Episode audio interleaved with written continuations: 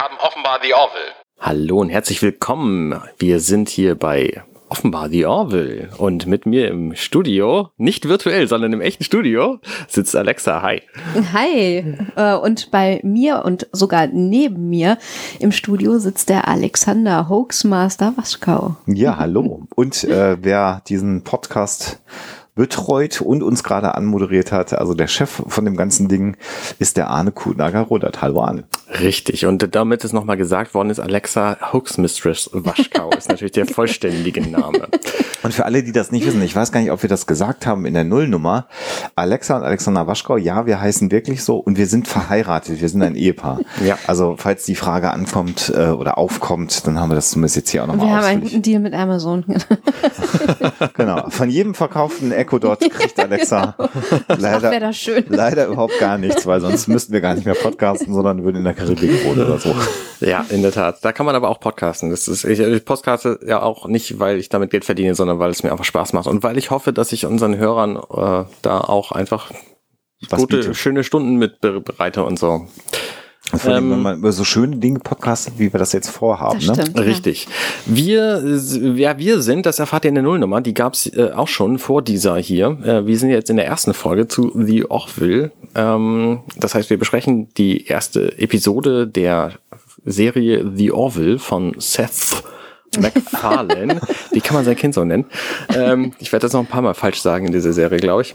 Und ähm, genau, wir sind hier in der ersten Folge unseres Podcasts. Offenbar The Orville. Offenbar The Orville. Und Alexa hatte eigentlich die Idee, ich fand das ja auch ganz charmant, das ganze Ding obviously The Orville zu nennen, aber Arne mag deutsche Wörter und das, Ja. dem konnten wir uns dann Ja, auch aber dann Einwand, dass man dann denken könnte, das sei ein englischsprachiger Podcast, äh, den kann ich nachvollziehen.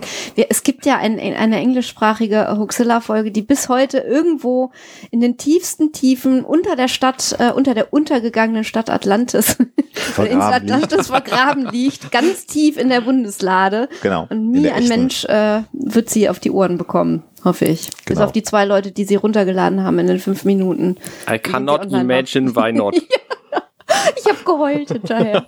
Also wir machen hier keinen englischsprachigen Podcast heute, sondern einen deutschsprachigen Richtig. Podcast. wir haben ja auch schon Offenbar. Probleme, den Namen Seth MacFarlane richtig Genau, auszusprechen. das ist kein gutes Zeichen. Wie, wie wollten wir denn einen englischsprachigen Podcast machen? Ja, der, die, die Figur, die er spielt, die heißt ja zum Glück Ed Mercer. Das ist ein bisschen Das geht einfacher. noch, ja. Genau. Mhm. Mercer. ja, wie, wie kriegen wir jetzt den Bogen? Die Folge trägt in Deutsch äh, den Titel Alte Wunden. Ja. Die Pilotfolge. Die habe ich auch gerade aufgerissen. Ja. Äh, und im Original erstaunlicherweise den Titel Old Wounds. Ja. Was Ach, genau das gleiche ist. Wie kann das passieren? Da muss doch die deutsche Übersetzung total gepennt haben. Ja, ja, ich bin auch überrascht, dass die Serie einfach The Orville heißt auf Deutsch und nicht The Orville, das Raumschiff mit den drei äh, Das ist das Rück Orville. Rücklichtern oder so. Ja, genau. genau. Die übernächste Generation der, der letzten Generation oder so. Wie man, wie man The Next Generation mit das nächste Jahrhundert übersetzen konnte, werde ich auch bis heute nicht verstehen. Ach, das habe ich mir nie, ja, da habe ich mich gar nicht so mit dem Deutschen. da war dir nicht so. aber bei dem war mir nicht so. Genau. Ja, wir haben The Next Generation tatsächlich mit das nächste Jahrhundert übersetzt. Ja. Ähm, ja, wir haben einen, einen schönen Opening-Shot und ich ja, habe ja den, den Trailer damals gesehen zur Serie, habe ja schon darüber gesprochen, war eu euphorisiert ähm, und war dann, ich weiß nicht, wie es euch geht, wenn wir mal so ein bisschen abfahren, doch von diesem Opening-Shots sehr überrascht, weil mich das CGI ziemlich geflasht hat, oder? Ja, Mhm. genau. da Ähm, steht jetzt tatsächlich nur, dass es die auf der Erde ist. Ähm, wie wir in der zweiten Folge erfahren, ist es New York. Sieht man auch so, genau. Naja, ich meine, es ist, So ist Lady Liberty, ne? Ja. Im, im Opening-Shot, ne? Ja, ja, gut, aber trotzdem, ne? Das Ja, genau. heißt ja nicht, Also dass, es, äh, genau. dass es immer noch so sein Ja. muss zur Zeit, wo The Orville Genau. spielt. Was Ja. wir da auch sehen, das ist nämlich im Jahr 2418. Nach Trump wurde dann die Freiheitsstatue nach Los Angeles. Entschuldigung, haut mich bitte äh, Umgebaut. Genau. Und wir sehen ähm, tatsächlich so ein paar bekannte äh, Highlights, die Brooklyn Bridge, die Brooklyn Bridge. Und wir sehen da schon, dass es also offensichtlich so kleine Shuttles und Raumschiffe gibt, die da rumfliegen. Ja. Und wenn ich da gleich einhaken darf, äh, begrünte Dächer. Und das war so das erste. Das fand ich auch ziemlich geil. Ja, das auch ist so wirklich so die, die Stadtarchitektur der Zukunft. Also es ist immer noch ein bisschen viel Glasfassade. Ähm, und das wird man im Zuge des äh, Klimawandels sicherlich auch äh, bald anders machen müssen, weil Glasfassaden irgendwie so mal so richtig scheiße sind. Ähm, aber was man hier sehr, sehr schön sehen kann, äh, ist, dass alle Flächen, also Balkone, Dächer und so weiter, ähm, begrünt sind. Und äh, diese Bestrebungen, äh, die gibt es, das ist ein Thema, das interessiert mich. Äh, also wie sieht die Stadtarchitektur der Zukunft aus, jetzt auch im Zuge klimatischer Veränderungen. Und es gibt in Singapur sehr, sehr geile Projekte und eine Firma, die nennt sich Greenology. Äh, die bieten also Vertical ähm, Greenery an, also die, die legen halt irgendwie auf, auf Dächern, an, an Wänden, wirklich an Hauswänden und auf Balkonen und so weiter richtige Gärten an. Die werden versorgt mit so einem geschlossenen Wasserkreislaufsystem. Also es ist auch keine Wasserverschwendung, die da stattfindet, sondern äh, also äh, auch der der umwelttechnische Fußabdruck äh, ist, ist äh, wirklich positiv und da wird nichts verschwendet. Und was was ich besonders spannend finde, ist, die bieten auch Vertical ähm, Agriculture an. Also wirklich auch Gärten äh, auf Dächern, auf Balkonen etc., wo du halt Gemüse und Kräuter im relativ großen Stil anbauen kannst. Und das ist so eine Stadtarchitektur der Zukunft, die ich wahnsinnig spannend finde. Und Ja. offenbar, wir befinden uns hier äh, im 25. Jahrhundert, ähm, äh, haben äh, die Leute das verinnerlicht und machen das also schon in relativ großem Stil. Ja. Was ich hier äh, ja auch schön finde, wenn wir jetzt gerade, natürlich, wir sind jetzt, äh, äh, nehmen das im Januar 2020 auf. Oh, ist unglaublich, dass man das jetzt Mhm. Ein sagen kann. neues Jahrzehnt, fast, fast Äh, ein neues Jahrzehnt. Äh, und wir haben ja im Moment so eine, eine ähm, Gemengelage in unserer Gesellschaft, ohne das jetzt zu sehr thematisieren zu wollen, aber dass man sich natürlich fragt, stehen wir am Scheideweg, wie wird sich der menschgemachte Klimawandel entwickeln, wie, wie sieht unsere Zukunft aus, wie sieht die Zukunft für die nachfolgenden Generationen an? Du hast ja Kinder auch in was für einer Welt werden deine Kinder leben äh, später mal. Und was ich hier bei The Orville ähm, in, in dieser Eingangssequenz 400 Jahre in die Zukunft, nicht mehr ganz, 398 Jahre in die Zukunft, sehe, ist, dass es weiter Metropolen gibt. Wir Ja. haben offensichtlich hier so Flugi-Technologie, aber äh, die Erde hat einen blauen Himmel. Es Genau. scheint die New Sonne. York ist nicht überflutet. New York ist nicht überflutet Ja. und so die Ideen, wie Städte der Zukunft aussehen können, wo wir gerade anfangen, wo können wir was für Klima auch tun. Und übrigens Beton ja einer der, der größten Oh ja. CO2-Schädlinge, die wir haben. Wenn wir unsere Städte mit Beton ba- weiterbauen wollen, haben wir ein Riesenproblem, weil unglaublich viel CO2 in die Produktion von Beton hineinfließt. Mal, mal SUVs und den ganzen Scheiß mal außen vor lassen. Und, äh, aber äh, Klimawandel ist halt wirklich globales Ja, Problem. ja. Aber zu sehen, dass es äh, Städte gibt äh, in der Zukunft, die Sonne scheint und irgendwie sieht das alles noch ganz gut aus in 400 Jahren. Wir befinden uns wieder in einer Utopie, wie es ja auch bei Star Trek Next Ja. Generation Ja. der Fall ist. Genau. Und da war ja San Francisco Ja, stimmt. immer das Hauptquartier der Sternenflotte. Ja, äh, Sternenflotte haben wir hier nicht, das werden wir nachher noch ein bisschen erörtern. Hier ist es jetzt New York, was aber irgendwie auch sofort eingängig ist, oder? Man stört sich nicht dran, dass das Hauptquartier einer, einer, einer Weltraumorganisation, die weltumspannend ist, in New York ist, oder? Nee, weil die UN ja zum Beispiel auch ihren Sitz äh, in New York hat. Mhm. Also das ist eigentlich irgendwie so eine ganz schöne, ja, Vorlage, wenn man so will. Ne? Die, die Planetary Union, also ein bisschen auf äh, Grundlage der UN Mhm. aufzubauen. Die Ja. auch nicht ganz äh, unproblematisch ist äh, in, in Teilen, aber ähm, erstmal eine gute Idee. Genau. Grundsätzlich. Ich finde die Projektion 400 Jahre in die Zukunft schon, also es wirkt auch in diesem Fall wieder realistisch auf mich. Ich habe das ja schon anfangs gesagt, dass Ja. die ganze Serie für mich eine tatsächlich mögliche Zukunft ist, abgesehen davon, dass ich nicht glaube, dass wir in 400 Jahren irgendwelche Aliens dieser Art treffen werden. So, aber äh, zumindest was den menschlichen Anteil angeht, ähm, halte ich das für realistisch. Also, ähm, dass New York in 400 Jahren so aussieht, wie es in dieser Anfangssequenz der Fall ist, kann ich mir einfach gut vorstellen. Bist so. du ein Optimist? Weil man kann ja auch. Also so, sollten die Menschen tatsächlich überleben, was ich für nicht wahnsinnig wahrscheinlich halte, dann glaube ich, dass sie das nur schaffen, wenn Ja. die Städte in der Zukunft so aussehen. Ja. Ja, ja, ja. Wobei, es ist ja, es ist ja spannend natürlich, wie die Zukunft aussieht. Wir sehen hier eine Zukunft, die natürlich so gebastelt ist, dass wir uns da auch heimisch fühlen können. Und das ist ja überhaupt, finde ich, in der ganzen Serie The Orville etwas, ähm, äh, es sind Geschichten um Menschen und Aliens, also äh, Lebewesen äh, humanoider Form, wie sie auch immer sind, die wir absolut gut nachvollziehen können und die uns sehr, sehr abholen. Und dazu Ja. gehört natürlich auch, dass die Utopie, die wir sehen, nicht so abgefahren ist, dass wir uns da nicht mehr reindenken können. Ich glaube, Ja. das ist auch geschickt gemacht und auch etwas von der Optik her.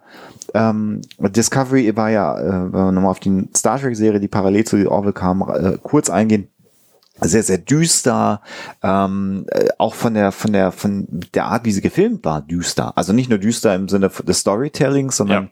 es war alles dunkel, es war immer alles mit künstlicher Beleuchtung. Und äh, The Orville beginnt hier mit es sieht aus wie Sonnenuntergang, ne? Also so die kurz vor der blauen Stunde zum Feierabend hin, äh, tiefstehende Sonne. Das ist irgendwie, man fühlt sich sofort gut bei diesen Bildern Ja, am ja, Anfang. ist finde richtig. ich. Es ist so, ist einfach nett. Und wir sehen dann einen Shuttle mit extrem viel Spiegelungen, was durch die Gegend fliegt. Und das ist, das sieht gut aus. Ja. Äh, und wir sehen, Es ist halt tatsächlich eine Utopie. Ne? Das Ja. ist die Welt, in der ich irgendwann Ja, gerne leben genau. würde. So. das fänden wir auch schon geil, oder? Das- Mit das- Shuttle. Hätte ich Bock drauf, ja. Was ich an diesem Shuttle übrigens spannend finde, ist, dass das bewegliche Teile hat, die es möglicherweise nicht bräuchte, aber diese beiden Flossen hinten. Also im Ja. Grunde ist es eine Kugel mit so zwei Füßen nach hinten. Ja. Ähm, und Ja. die bewegen sich. Und das finde ich sehr eigenartig, weil das für mich technisch keinen Sinn gibt. Aber da kommen wir vielleicht später ne? zu vielen okay. Dingen noch, die sich Ja. einfach, die nicht unbedingt Sinn ergeben müssen. Aber gut aussehen. ja, genau, genau. Also ich glaube, wenn du Antigravi- äh, Antigravitation entwickelt hast, dann brauchst du keine, keine, keine Flügelchen mehr, die, die irgendwie Genau. ausleiten, weil entweder ja. schwebst du oder du schwebst nicht. Ne? Ja. Ich glaube, das ist Ja. das, was du Genau das, das wollte ich sagen. Ne? Und was, was wir aber dann sehen, äh, ist, dass man in diese Hochhäuser, die wir ja gerade schon beschrieben haben, offensichtlich nicht mehr mit dem Aufzug äh, in seine Wohnung fährt, sondern mit so einem Shuttle direkt an die Wohnung andocken kann. Ist das noch so? Ist das bei das fünfte Element auch? Weiß ich gar nicht. Das fünfte Element ja, nutzt ne? das auch. Zum Beispiel, also wahrscheinlich viele äh, Sci-Fi-Filme, ne, wo du quasi direkt mit einem fliegenden Auto oder so an deiner Wohnungstür hältst oder so. Bei Blade Runner war es ja nicht so. Da gab Bei es ja auch Blade Runner 2049 war es nicht so? Ich weiß es 2049 bin ich jetzt gerade gar nicht sicher. Beim Original Blade Bin Runner ich mir nicht sicher. gab es ja die fliegenden Autos, aber dass du direkt an die Wohnung angedockt bist. Im Original Blade Runner definitiv nicht. Nee, das stimmt. Das stimmt. 2049 könnte sein. Wäre aber eigentlich ja logisch. Also Ja. wenn du in Städten Hochhäusern hast Ja. und du hast Antigravitation und kleine Shuttles. Ja. Äh, und wir reden ja heute schon von, von Drohnen, die Menschen transportieren können und wollen ja weg von Personennahverkehr auf der Straße mit, mit Ja. Verbrennungsmotoren. Also eigentlich eine logische Konsequenz, wenn man Ja. reisen würde. Ne? Das Flugtaxi. Ja. Und wir sehen dann Seth MacFarlane, der In seiner wunderschönen blauen Uniform einfach aus diesem Gefährt aussteigt. und eine Tasche mitnimmt. Und äh, die, die es hat so ein bisschen was von Feierabend. Ja. Mhm. Hab, hab ich hab genau. mich auch sofort Ja. so abgeholt. Ja. Und die Uniform, ähm, das ist eine, eine klassische Star Trek Uniform, ohne dass es eigentlich eine klassische Star Trek Uniform ist, oder? Ja. Also wirklich mit einer Farbe, Genau, klassisch zweifarbig sofort zu erkennen. Schulterklappen, Ja, Ja. einem Symbol auf der Brust. genau. Äh, Aber blau steht hier halt äh, in dieser Hierarchie nicht für Wissenschaft und äh, Medizin, genau, sondern vermutlich für Command und äh, weiß ich auch nicht, Security. Conquer. Ne? Con Command und Conquer, genau, ja. wie wir dann später erfahren werden. Und was ich, was ich sehr, sehr interessant finde, ähm, wenn wir hier gerade uns den Schuss noch angucken, wie, er, wie, wie Seth MacFarlane reinkommt. Übrigens das Material ähm, dieser dieser Jacken, äh, wenn ich das richtig gelesen habe ähm, und gehört habe in den Making-ofs, ist äh, Turnschuh-Obermaterial, was sie verarbeitet haben. Oh, das wird nicht sehr atmungsaktiv sein. Äh, nee, ich glaube, angenehm zu tragen Doch? war das nicht. Ach so, glaube ich nicht. hm, nee, nee. Äh, weil, wenn man in die Nahaufnahmen hintergeht, sieht man ja, dass das so eine Also komische leichte Struktur hat. Riffelstruktur Ja, ja. hat. Und das ist irgendwie so ein Kunststoff, was eigentlich für Turnschuhe Ja. verwendet Was ich, wird. was ich aber sehr schön finde, ist, dass es wirklich eine Jacke ist, eine Uniformjacke, weil was mich wirklich bei Star Trek Next Generation auch am, in den ersten Staffeln wahnsinnig gemacht hat, Diese waren diese. Schlafanzüge, diese Strampelanzüge Äh, mit, mit, den, mit den runden Ausschnitten auch noch, was nicht sehr schmeichelhaft ist. Ähm, Ja. Nee, also Das haben sie, glaube ich, einfach übernommen von, von TOS. Also in der Originalserie sind es ja auch nur einfach so, Ja, so Hemdchen. Longsleeves, so lockere Ja, Longsleeves, so. Ja. Pulloverchen. Ja, Die genau. erst später dann auch, auch auf den Körper geschnitten war. In den ersten Folgen Ja. sah das ja auch albern aus. Außer bei den Damen, da war alles sehr körperbetont. Ja. Die Diese waren eine- schicken Minikleidchen. Das hatte man in den Klassiker. 60er Jahren so. ähm, äh, also das, das zur Uniform äh, natürlich ähm, werdet ihr wahrscheinlich das gesehen haben oder parallel zu diesem Podcast euch hier anschauen. Und was ich ganz spannend finde, ist, wie die Beleuchtung in der Wohnung der Zukunft gelöst ist, ne? durch diese Lichtbänder, die quasi in die Wand eingelassen sind. Ja. Das wirkt irgendwie vertraut, ist aber eigentlich ziemlich abgefahren an. Ich meine, du hast vor einiger Zeit dir ein Haus gebaut. Das, Das, wäre ist, jetzt das schon, ist schon extrem high, high class. Also da muss schon so sehr viel im Voraus planen, um sowas Ich einzubauen. wollte gerade sagen, das kannst du zwar nicht so einfach so nachrüsten, ne? Naja, doch, du kannst es schon nachrüsten, aber dann musst du halt mit so einem Meißel in deine Wand rein. so, damit, damit du dann irgendwie so eine Lichtleiste da rein tun kannst und dann musst du halt dafür sorgen, dass die möglichst auch ewig lange hält, weil du willst es ja wahrscheinlich nicht nochmal rausreißen, um Ja. das zu fixen. So. Ja. Und äh, dafür musst du dann natürlich auch planen, wie deine Möbel stehen, weil möglicherweise steht ja sonst ein Schrank davor. Ja. Und das, also, ähm, das ist schon eine sehr sehr effizientes System, wenn du das hast, so, aber es, es bietet nicht so viel Varianzen, sag ich mal. Schick und äh, es deutet ein bisschen Zukunft an, weil die Wohnung per se ist so, so eine so eine minimalistisch eingerichtete Wohnung, würde ich ja, sagen. Ja. Also schon. zumindest klare Formen, also Ja. nichts äh, Verspieltes, äh, bis auf diese. Bei uns steht deutlich mehr Lego rum irgendwie. zum Beispiel. Es, die ganze Wie Wohnung ist voller Kunst. Das stimmt. Ne, Ja. Da gibt's kein einziges Nutzobjekt. Ja. Äh, Genau, Pflanzen und äh, Kunstobjekte. Und Also klar Möbel, ja. Ja. Und aber auch sehr wohnlich durch die Vorhänge, finde ich. Ne? Also das ist dann wieder was, Auch witzig, was ja. so ein bisschen Mhm. äh, so diesen gemütlichen Charakter irgendwie Das ist äh, etwas, was, glaube ich, auch Next Generation immer ganz gut hingekriegt hat. Es ist, äh, es, es wirkt ein Stück weit futuristisch, Ja. aber irgendwie auch total vertraut. Also so diese Idee, dass Menschen äh, die grundsätzliche Art, äh, wie man gemütlich wohnt, über die Jahrhunderte verlieren werden. Gibt's ja auch in einigen Sci-Fi-Serien. Ist hier nicht so der Fall, sondern es bleibt dabei, man hat ein bisschen Pflanzen, man hat ein bisschen Kunst, man hat einen Lesesessel hier scheinbar, man hat ein Sofa ähm, und man hat ein großes Fenster, wo man dann auf die Skyline von New York sehr malerisch. Ja. rausgucken kann. Ja. Natürlich im Sonnenuntergang hier gerade. Ähm, und wahrscheinlich kann man dieses große Fenster hinterher zu einem Fernseher umbauen oder irgendwie sowas, weil da eine Projektion drin ist oder was. Ich weiß gar nicht, ob das sogar Ja. nicht sogar gemacht wird in einer Episode.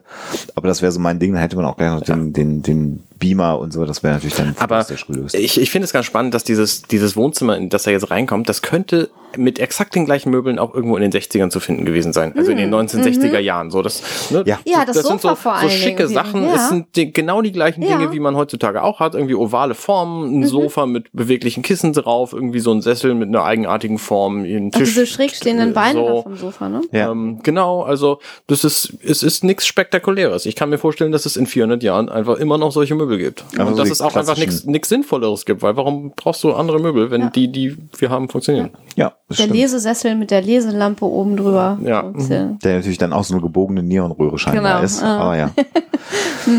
ja, und dann hört unser äh, Protagonist, äh, Ed Mercer, wie wir später erfahren werden, also hier wissen wir ja noch nicht, wer es ist. Der Mann Eine- kommt müde und abgespannt von der Arbeit. Und die Frau kichert im Nebenzimmer Kein gutes Zeichen, ja. Mhm. und er öffnet dann die Tür und sieht seine, also scheinbar seine Frau, wir wissen es ja nicht, aber wir vermuten es mal. Die Das ist eine, Situation ist eigentlich eindeutig, klar, ne? Ja. mit einem blauen Alien. Ja. im Bett. Und ich finde ja, dass äh, äh, die Aliens insgesamt bei The Orville extrem gut gemacht sind. Also man könnte ja mit meinen, dass so eine Serie wie das Star Trek Discovery mit extrem hohem Budget, auch da waren die Aliens sahen ganz gut aus, auch die Klingonen. Optisch war das alles top. Ne? Also mir wird ja mal zuvor gesagt, ja, weil die Klingonen Nee. anders ausgesehen haben. Das war mir Alles scheißegal, gut, ja, so genau. wie die Ja. ausgesehen haben. Die sahen in sich gut gemacht aus. Ja. Aber ich finde, die, die Aliens bei The Orville stehen einer äh, Star Trek-Serie aus dem Kanon der Star Trek-Serien in keiner Stelle nach, Mhm. finde Ich ich. finde sie sogar erheblich besser, weil sie einfach nicht grundsätzlich menschlich sind. Zum Teil. Also, Stimmt, ne, das ja. war ja bei, bei Or- Original Series von, von Star Trek war das ganz krass der Fall, dass die Aliens quasi alle aussahen wie Menschen mit ein paar Tentakeln dran. Ja. So, das haben sie bei Next Generation so ein bisschen erneuert. Das Aber wurde verloren. Dann, wurde dann später, später noch ein bisschen mehr. Also es gab zum Beispiel eine Deep Space Nine Folge, wo ein Alien war, das seine Organe im ganzen Körper gleichmäßig verteilt hat. Das heißt, du konntest es nur dann töten, wenn du, äh, wenn du es komplett dis- disintegrierst, so, Ja. ähm, weil es sonst einfach weiter funktioniert hat.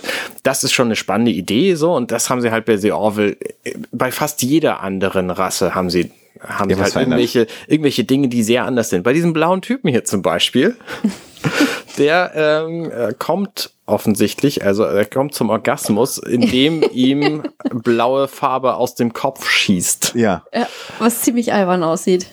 Genau. Aus, genau, wirklich so aus der Stirn. Äh, ja, Was jetzt aber nicht un u- ungewöhnlich ist, wenn, wenn es eine Rasse ist, die vielleicht an unserer Erde so an so Leich, äh, Leichen äh, äh, Lebewesen angelehnt ist. Also da spritzt ja dann auch das Männchen den Laich über die Eier zum Beispiel ähm, und äh, besamt sozusagen das. ähm, ja.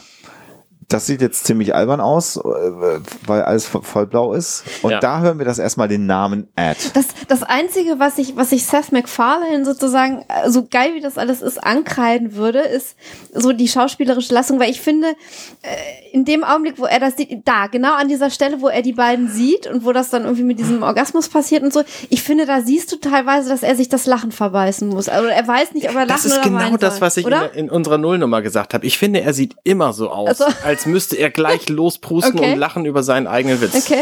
Ja. Ich glaube, ich glaube, äh, was man äh, bei allem, was man über Seth MacFarlane sagen kann, sagen muss, ist, dass er nicht der beste Schauspieler in ganz Hollywood ist. Wobei ich finde es nicht schlimm, äh, wirklich nicht. Es trägt eigentlich noch mehr zur, zur Albernheit dieser Situation Ja. bei, aber es ist schon, ne, also es gibt deutlich schlechtere Schauspieler, Ja. aber es gibt natürlich deutlich bessere Schauspieler. Also natürlich ist ein Patrick Stewart als Kapitän des Raumschiffs einfach um Längen besser als Stell dir mal. Patrick Stewart als Captain Picard in dieser Situation vor. Ja, der, ist das war anders. Ja. Ähm, aber auch das, ich meine, er sieht halt einfach jetzt ziemlich bescheuert, er guckt bescheuert aus der Ja, Wäsche. ja. Äh, und ich meine, Ja. man, man kann das, glaube ich, nachvollziehen, wenn man seine Frau beim Schäferstündchen erwischt, dass man erstmal ein bisschen bescheuert aus der Wäsche guckt, ne? Ähm, Sie aber auch nicht minder, muss man dazu sagen. genau, sie, äh, übrigens, äh, Adrian, äh, Adrienne Palicki. Genau. Palicki. Ja, Ja. danke dir. Ähm, eine sehr aus- große Frau übrigens. Ist 1,80 groß. wow. Erstaunlich, ja. Kannten wir erst auch als äh, aus Agents of S.H.I.E.L.D. Zum Beispiel. Ich auch. Okay, ja. Äh, Hat die nicht auch bei einigen Folgen von Supernatural mitgespielt? ja, Also eine- ich jetzt nachgucken. Weiß ich ja. nicht. Also eine ja. re- relativ bekannte Seriendarstellerin aus den Vereinigten Staaten Ja. auf jeden Fall. Ja. Äh, Agent Ja. of Shields, aber direkt davor sicherlich eine größere Rolle. Und ähm, ja, sie möchte ihm jetzt erklären, was da gerade passiert ist. Und, er hat kein Interesse daran. Nee. Er macht einfach die Tür zu, steigt wieder in sein Raumschiff und haut ab. Und Ja. beendet es mit Ich bin fertig Ja. Ja. und haut ab. Und das ist aber eigentlich gut nachvollziehbar, Ja. finde ich. Ja. So, das ist sehr- sehr menschlich. Ne? Ja. Das, ja. So Fluchtreflex, ne? Irgendwie, wobei es ja seine, also die gemeinsame Wohnung ist, ne? Das ist natürlich irgendwie auch schon ein bisschen. Ja, aber ich glaube, Ja. man kann es nachvollziehen. Mhm. Und dann sitzt er in diesem kleinen Shuttle wieder drin, seufzt.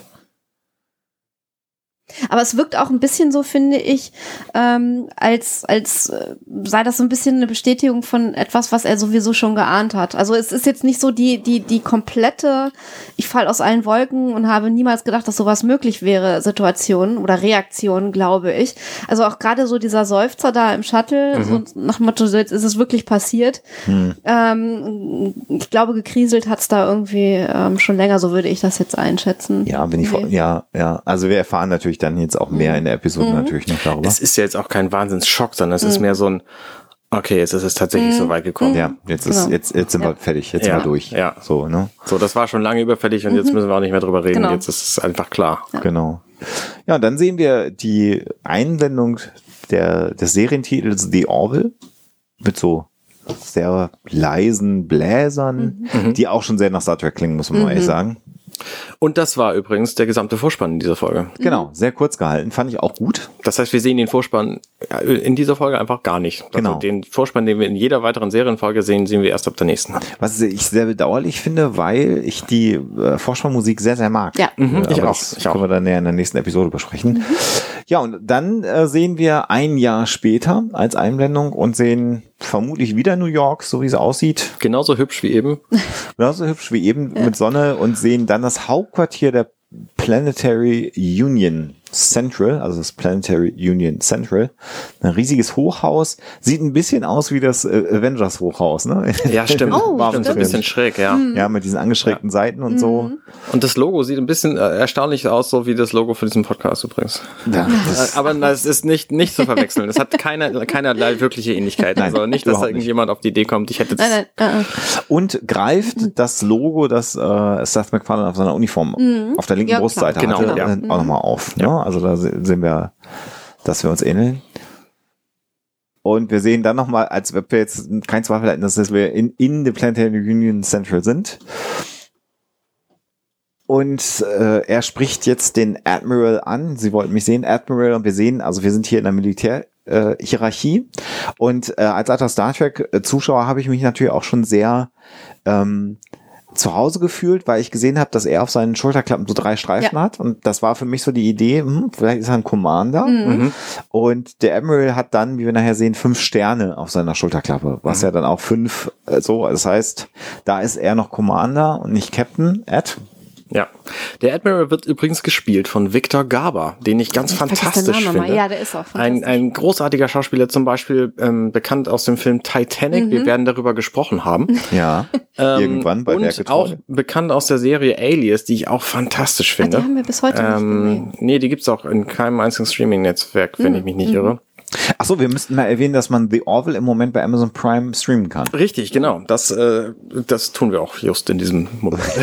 Fällt mir jetzt mal gerade ein, wo wir über Streaming reden, aber die, Entschuldigung, du wolltest noch über den Schauspieler ein bisschen äh, sprechen. genau, Victor Garber ist ein ganz fan fantastischer ähm, Schauspieler, der ich also ich finde ihn großartig. Ich weiß nicht, ob er wirklich ein guter Schauspieler ist. Er spielt im Grunde immer diese Rolle. Ja. Immer dieser, dieser väterliche Typ, der so ein Weise, bisschen skeptisch, äh, skeptisch ist, ob der Situation, in der er sich befindet. Das ist die, die, die gleiche Rolle wie auf der, auf der Titanic und es ist die gleiche Rolle hier wie auch bei Alias.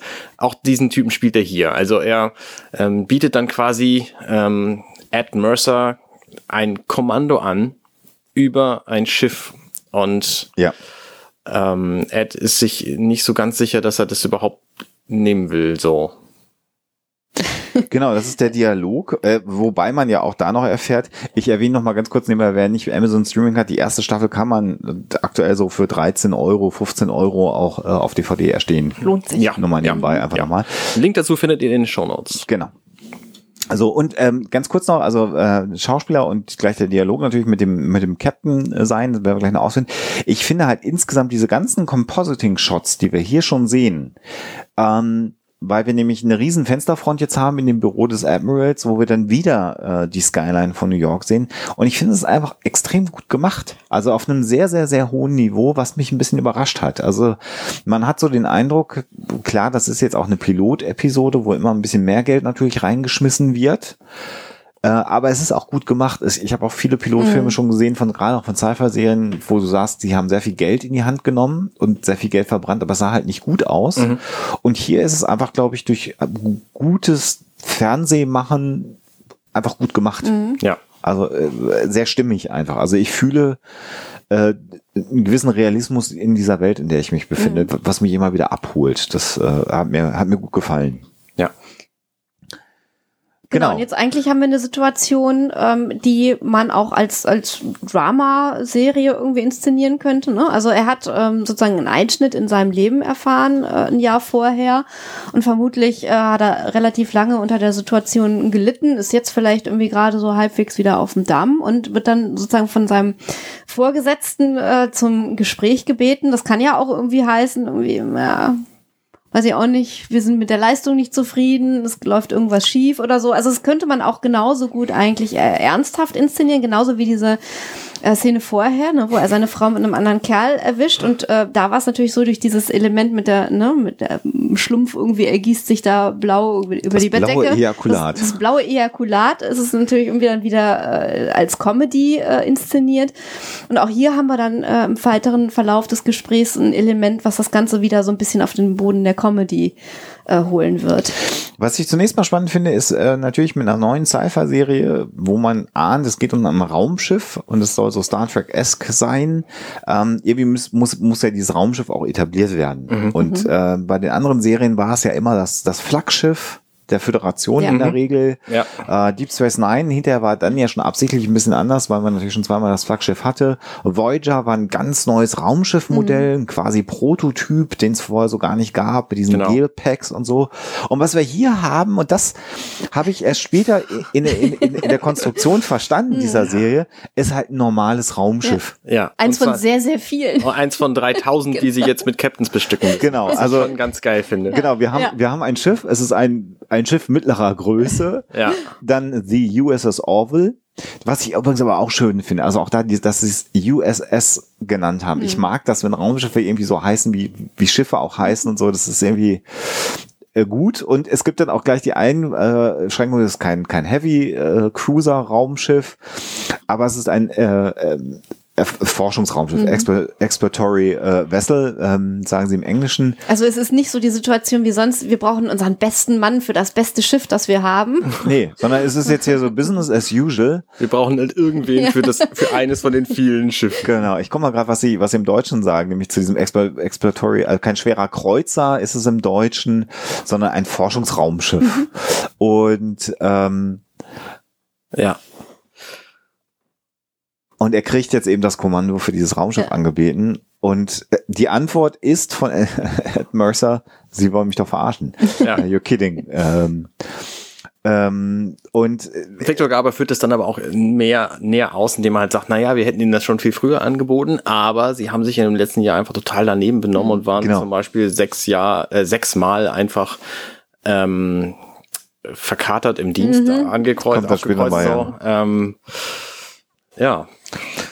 Also im Grunde genommen wirklich äh, eine ernste Situation, die aber äh, komödiantische Elemente enthält. Genau. Ne? Das ist Und- eigentlich sehr, sehr geschickt äh, gemacht. So Genau, und dann, dann wirklich eine Szene, die ich am Ende halt lustig Ja. finde, ist wirklich die Aussage von, während er sagt, ja, ich habe so ein paar persönliche Probleme, kann ich eins von diesen Minz, Minz, ja. Minzbonbons haben und nimmt die und steckt die sich sofort im Mund und der Admiral sagt, das sind Murmeln.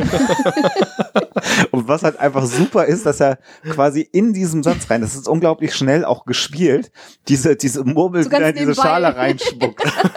und zwar gekonnt, einfach so über einen halben Meter entfernt. wieder genau passend in diese Schale. Also einfach eine Szene, die einfach in dieser Geschwindigkeit, wie sie gespielt wird, kann ich einen Minz haben, das sind Murmeln. Ich würde mich mal fragen, wie, wie äh, oft sie das äh, drehen mussten. Das ist bestimmt nicht beim ersten Mal so Nee. geklappt. Das ist Ja. aber gut geschnitten auch tatsächlich, man sieht das natürlich. Und er, es wird dann nochmal erzählt, dass er eben ganz oben war. Also, dass Ed Mercer auch tatsächlich ein ziemlich guter, guter Mann war. ja, So, dass er irgendwie top of the class war. bis zu seinem. Eheproblem. Genau. Genau. Und dass, er, dass eigentlich von ihm erwartet worden ist, dass er jetzt schon ein viel größeres Schiff Ein Heavy Cruiser, würde. also den schweren Kreuzer. Genau.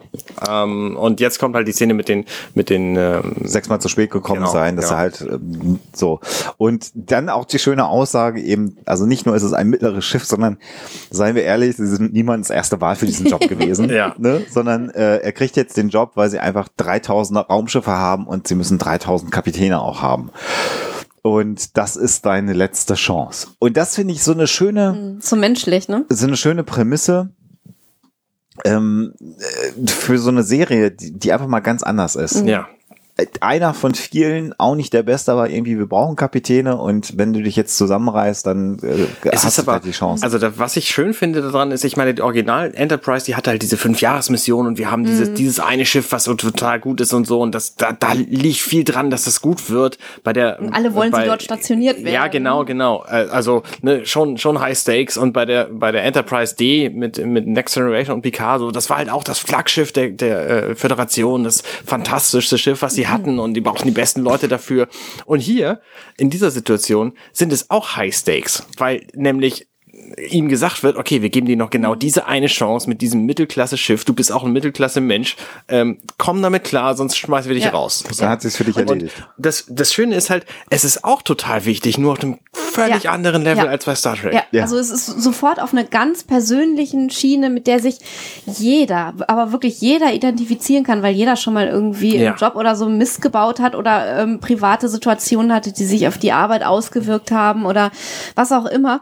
Und was ich auch so großartig finde, ist ähm, so seine nächste Reaktion, ähm, dass er sich trotzdem, obwohl eigentlich damit ein Tadel verbunden war, freut wie ein kleines Kind ähm, über dieses äh, neue Command was und Ja. über diese Chance, die er angeboten bekommen hat. Und das zeigt auf so wunderbare Art und Weise, dass er zwar Probleme hatte und auch mit sich selber nicht so zufrieden war, aber seinen Job halt total liebt. Ja. Ne? Ja. Also er äh, identifiziert sich äh, total ähm, mit seiner Arbeit und ähm, weiß auch genau irgendwie, was das jetzt für ihn bedeutet, dass er diese Chance bekommt. Das finde ich einfach richtig schön gemacht. Also man kann das nachvollziehen, so das ganze Leben. Ich meine, wir sind hier in einem militärischen Kontext, das haben wir ja Mhm. hier schon realisiert. Er ist Commander ähm, und dann passieren die privaten Probleme, das wirft ihn aus dem Ruder raus und dieser Karrierepfad, der ihm ja vorgezeichnet war, den alle erwartet haben, ist gebrochen und er bekommt jetzt aber die Chance, auf die er offensichtlich, wenn er denn äh, das Command Blau trägt und Commander ist, ja hingearbeitet hat. Mhm. Das ist ja übrigens das, was bei Next Generation bei Riker ich nicht verstanden habe, warum der nicht Captain wurde. Der wurde natürlich nicht Captain, weil sie die Rolle gebraucht haben, aber im Grunde genommen hätte der nach zwei Staffeln Captain Das, äh, müssen. das äh, haben wir gerade kürzlich bei gestern, heute, übermorgen besprochen. Ah. Er will nicht Captain sein, weil er nicht Captain auf einem anderen Schiff sein will. genau, er- Also er will auf der Enterprise D bleiben. Das ist der Grund, warum er noch zweiter, äh, erster Offizier von, von Patrick Stewart ist. Was natürlich im echten Militärdienst totaler Bullshit ist. Weil da, da hast du natürlich nicht die Wahl, dir das auszusuchen. Aber da sind wir natürlich in der Zukunft, in Ja. einer Utopie, Ja. klar. Und Genau, Ed Mercer ist halt tatsächlich überrascht, dass ihm dieser Posten angeboten wird, ähm, weil er einfach für sich für, für überrumpelt hält. Also er kann nicht glauben, dass ihm dieser Posten gegeben wird, weil er sich eben seiner Situation bewusst genau, ist. er weiß selber, dass er jetzt nicht Richtig, genau. der Top of the Class ist. Ja. Und der alte Kapitän, der Orwell, ist äh, offensichtlich äh, in Rente gegangen und es fehlen ihm jetzt noch, wie wir erfahren, ähm, ein ähm, Helmsman, also Steuer Äh, Steuermann. Mann. äh, Steuermann Ja. und, Mhm. und ein erster Offizier. Genau. Die Pilot, fehlen ihm noch. Genau. Ja. Mhm. Und er wittert natürlich sofort eine Chance, ähm, einen seiner besten Freunde irgendwie in, in, auf sein Schiff zu kriegen und ähm, sagt das dann halt auch sofort. Der und, beste, der beste Steuermann der ganzen Flotte. Richtig. Kann ich ihn organisieren. Und die Aussage darauf ist dann natürlich, sie meinen doch wohl nicht Lieutenant Malloy. Was offensichtlich der nächste Loser in der Planetary Union zu sein scheint. Ja. So wird er offensichtlich eingeführt. Richtig. Er erklärt ja später auch warum. So. Ja, genau. Und die beiden sind beste Freunde. Das ist ja auch bekannt, dass die beiden miteinander befreundet sind. Und, und er überzeugt aber dann offensichtlich ähm, den, den Amiral oder will ihn davon überzeugen, wie gut äh, Lieutenant Malloy ist. Und dann kommen wir hier wieder zu einer Stelle, was halt die Orville ist und die Star Trek, wo dann der Amiral sagt, naja, er hat einen Penis auf den, auf den Sichtschirm von Outpost T85 Ja. gemalt. Und das wird dann aber auch sofort wieder ähm, Relativiert. relativiert, indem er sagt, naja, er hat eine Menge Penisse auf eine Menge Dinge gemalt. Das ist einfach.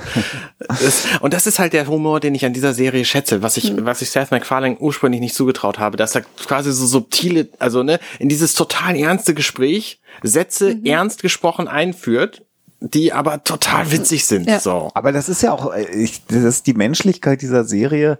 Das haben wir natürlich in der Original Star Trek Serie nie gemacht, weil es immer überhöht war. Und hier sind wir tatsächlich so wie Menschen halt wahrscheinlich wären. Ja. Äh, Und er sagt hat, er hat viele Penisse gemalt, aber wenn sie in einem Ionensturm wären, dann würden sie niemand lieber haben wollen, der Genau. am Steuer sitzt, äh, als Malloy. Das ist natürlich auch so, ein- so ein bisschen so wieder so dieses alte Motiv Genie und Wahnsinn. Ne? Also er ist der beste äh, Pilot überhaupt. Irgendwie keiner Genau. fliegt so wie er.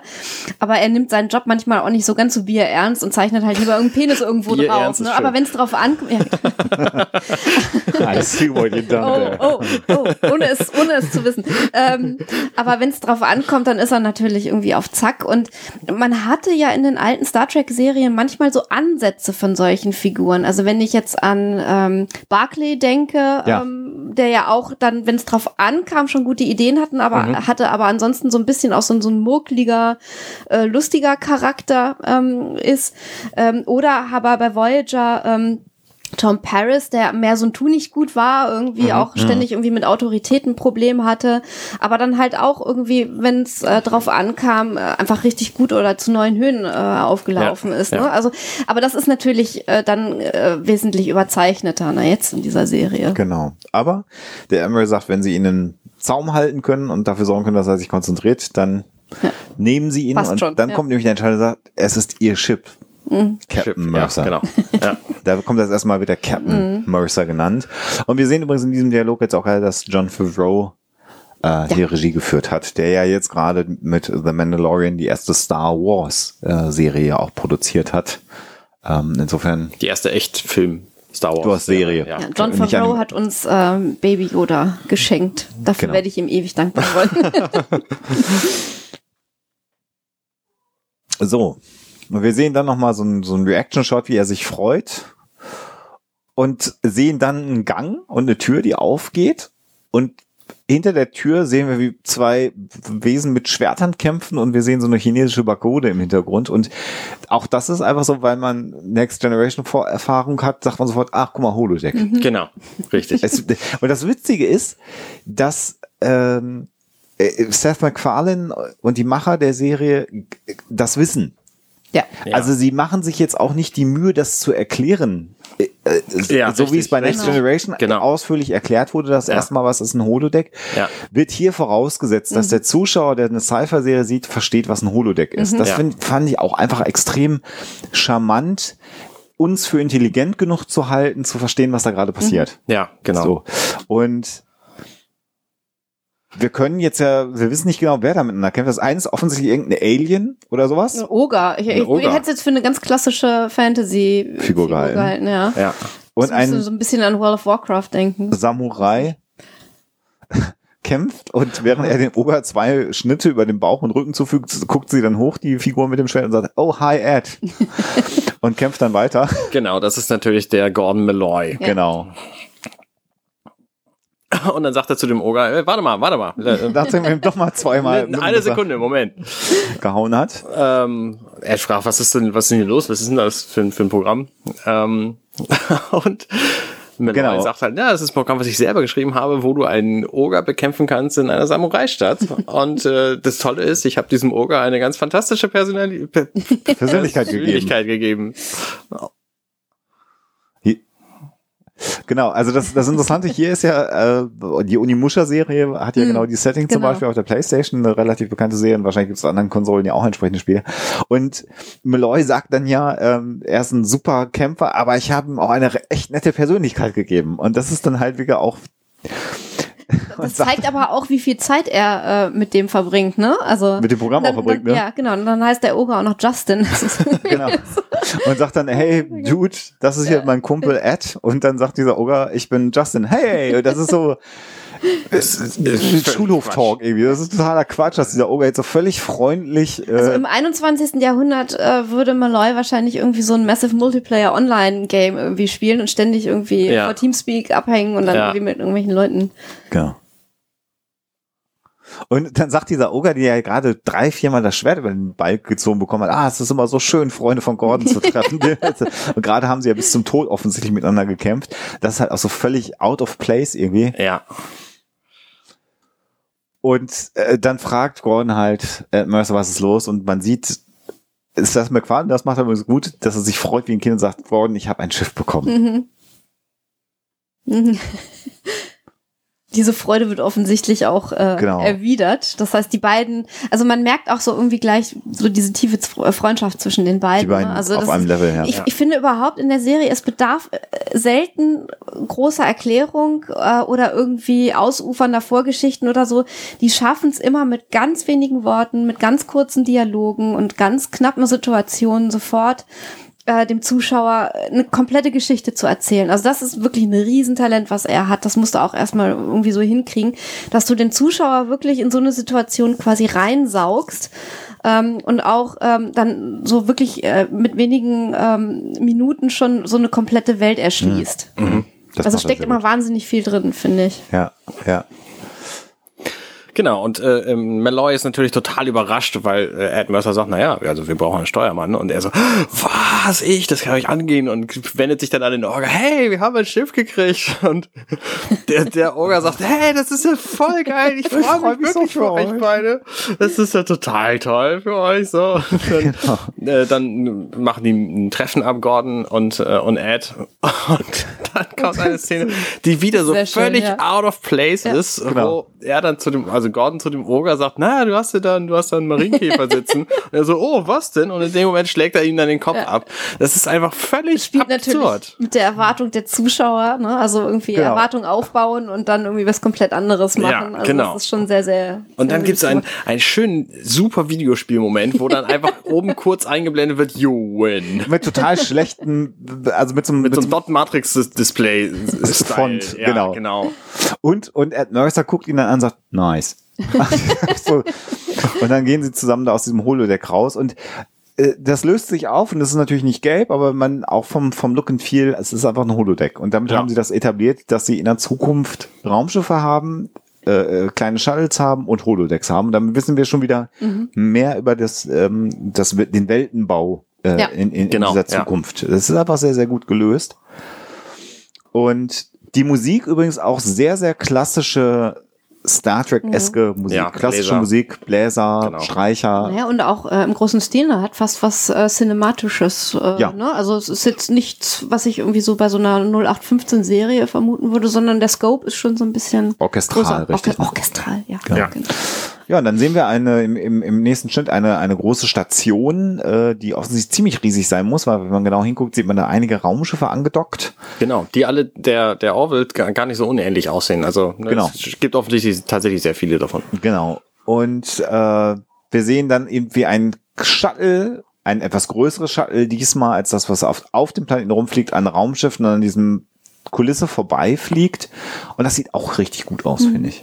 Und ich, ich muss sagen, so was das Design angeht, ähm, ich finde das auch relativ äh, ja menschlich äh, gemacht oder ich finde es sehr, sehr organisch zumindest gemacht, weil diese Ringe hinten, die haben mich immer so ein bisschen an Haare, die so wehen erinnert und dann Oh. irgendwie so eine Schnauze. Also ich finde, es hat irgendwie sowas, ja, entweder irgendwie, weiß ich nicht, ein Tier irgendwie niedliches oder, oder irgendwie was fast menschliches. Also ich finde auch sowas, was sofort so eine persönliche Schiene aufmacht, selbst im, im Raumschiff-Design schon. Anthropo anthropomorphisierst Ja. die Raumschiffe. Ich habe Ja. Mhm. da eher so einen, so einen Fischcharakter immer vor Augen gehabt oder Unterwasserlebewesen. Ja, oder so. Also Lebewesen halt, aber nichts halt nichts kalt äh, maschinelles irgendwie. Nee, schon ein bisschen organisch. Das sehe ich auch. Es sind auf jeden Fall sehr runde Formen, da stimme ich euch zu. Ähm, ich habe da tatsächlich kein einziges Lebewesen reingesehen für diese Raumschiffe. Ich habe nur gedacht, okay, sie müssen irgendwelche Lichter außen an das Raumschiff dran bauen, damit man erkennt, dass das Ding einen Antrieb hat. Und das können sie nicht so machen, wie es bei Star Trek war. Deswegen, gehen nicht. äh, deswegen gehen halt keine Warp-Gondel oder irgendwas, was nur annähernd so aussieht.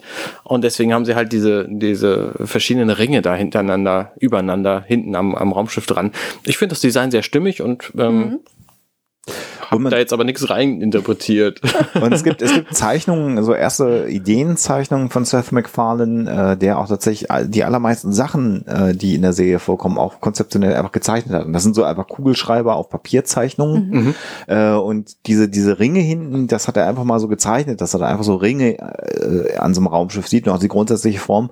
Und dann sind natürlich Production Designer, gehen dann dran und arbeiten dann hübsch. und machen es hübsch. Und Ja. es gibt tausend Iterationen davon. Aber so die Grundidee, äh, wie er das haben wollte, d- die stammt auch von ihm. Und was wir jetzt hier ja sehen, äh, ist im Prinzip äh, eine Reminiszenz an Star Trek 1, also an den Ja. Kinofilm. Wo ja ähm, Captain Kirk dann auch mit einem Shuttle zu der umgebauten neuen Enterprise hingeflogen wird.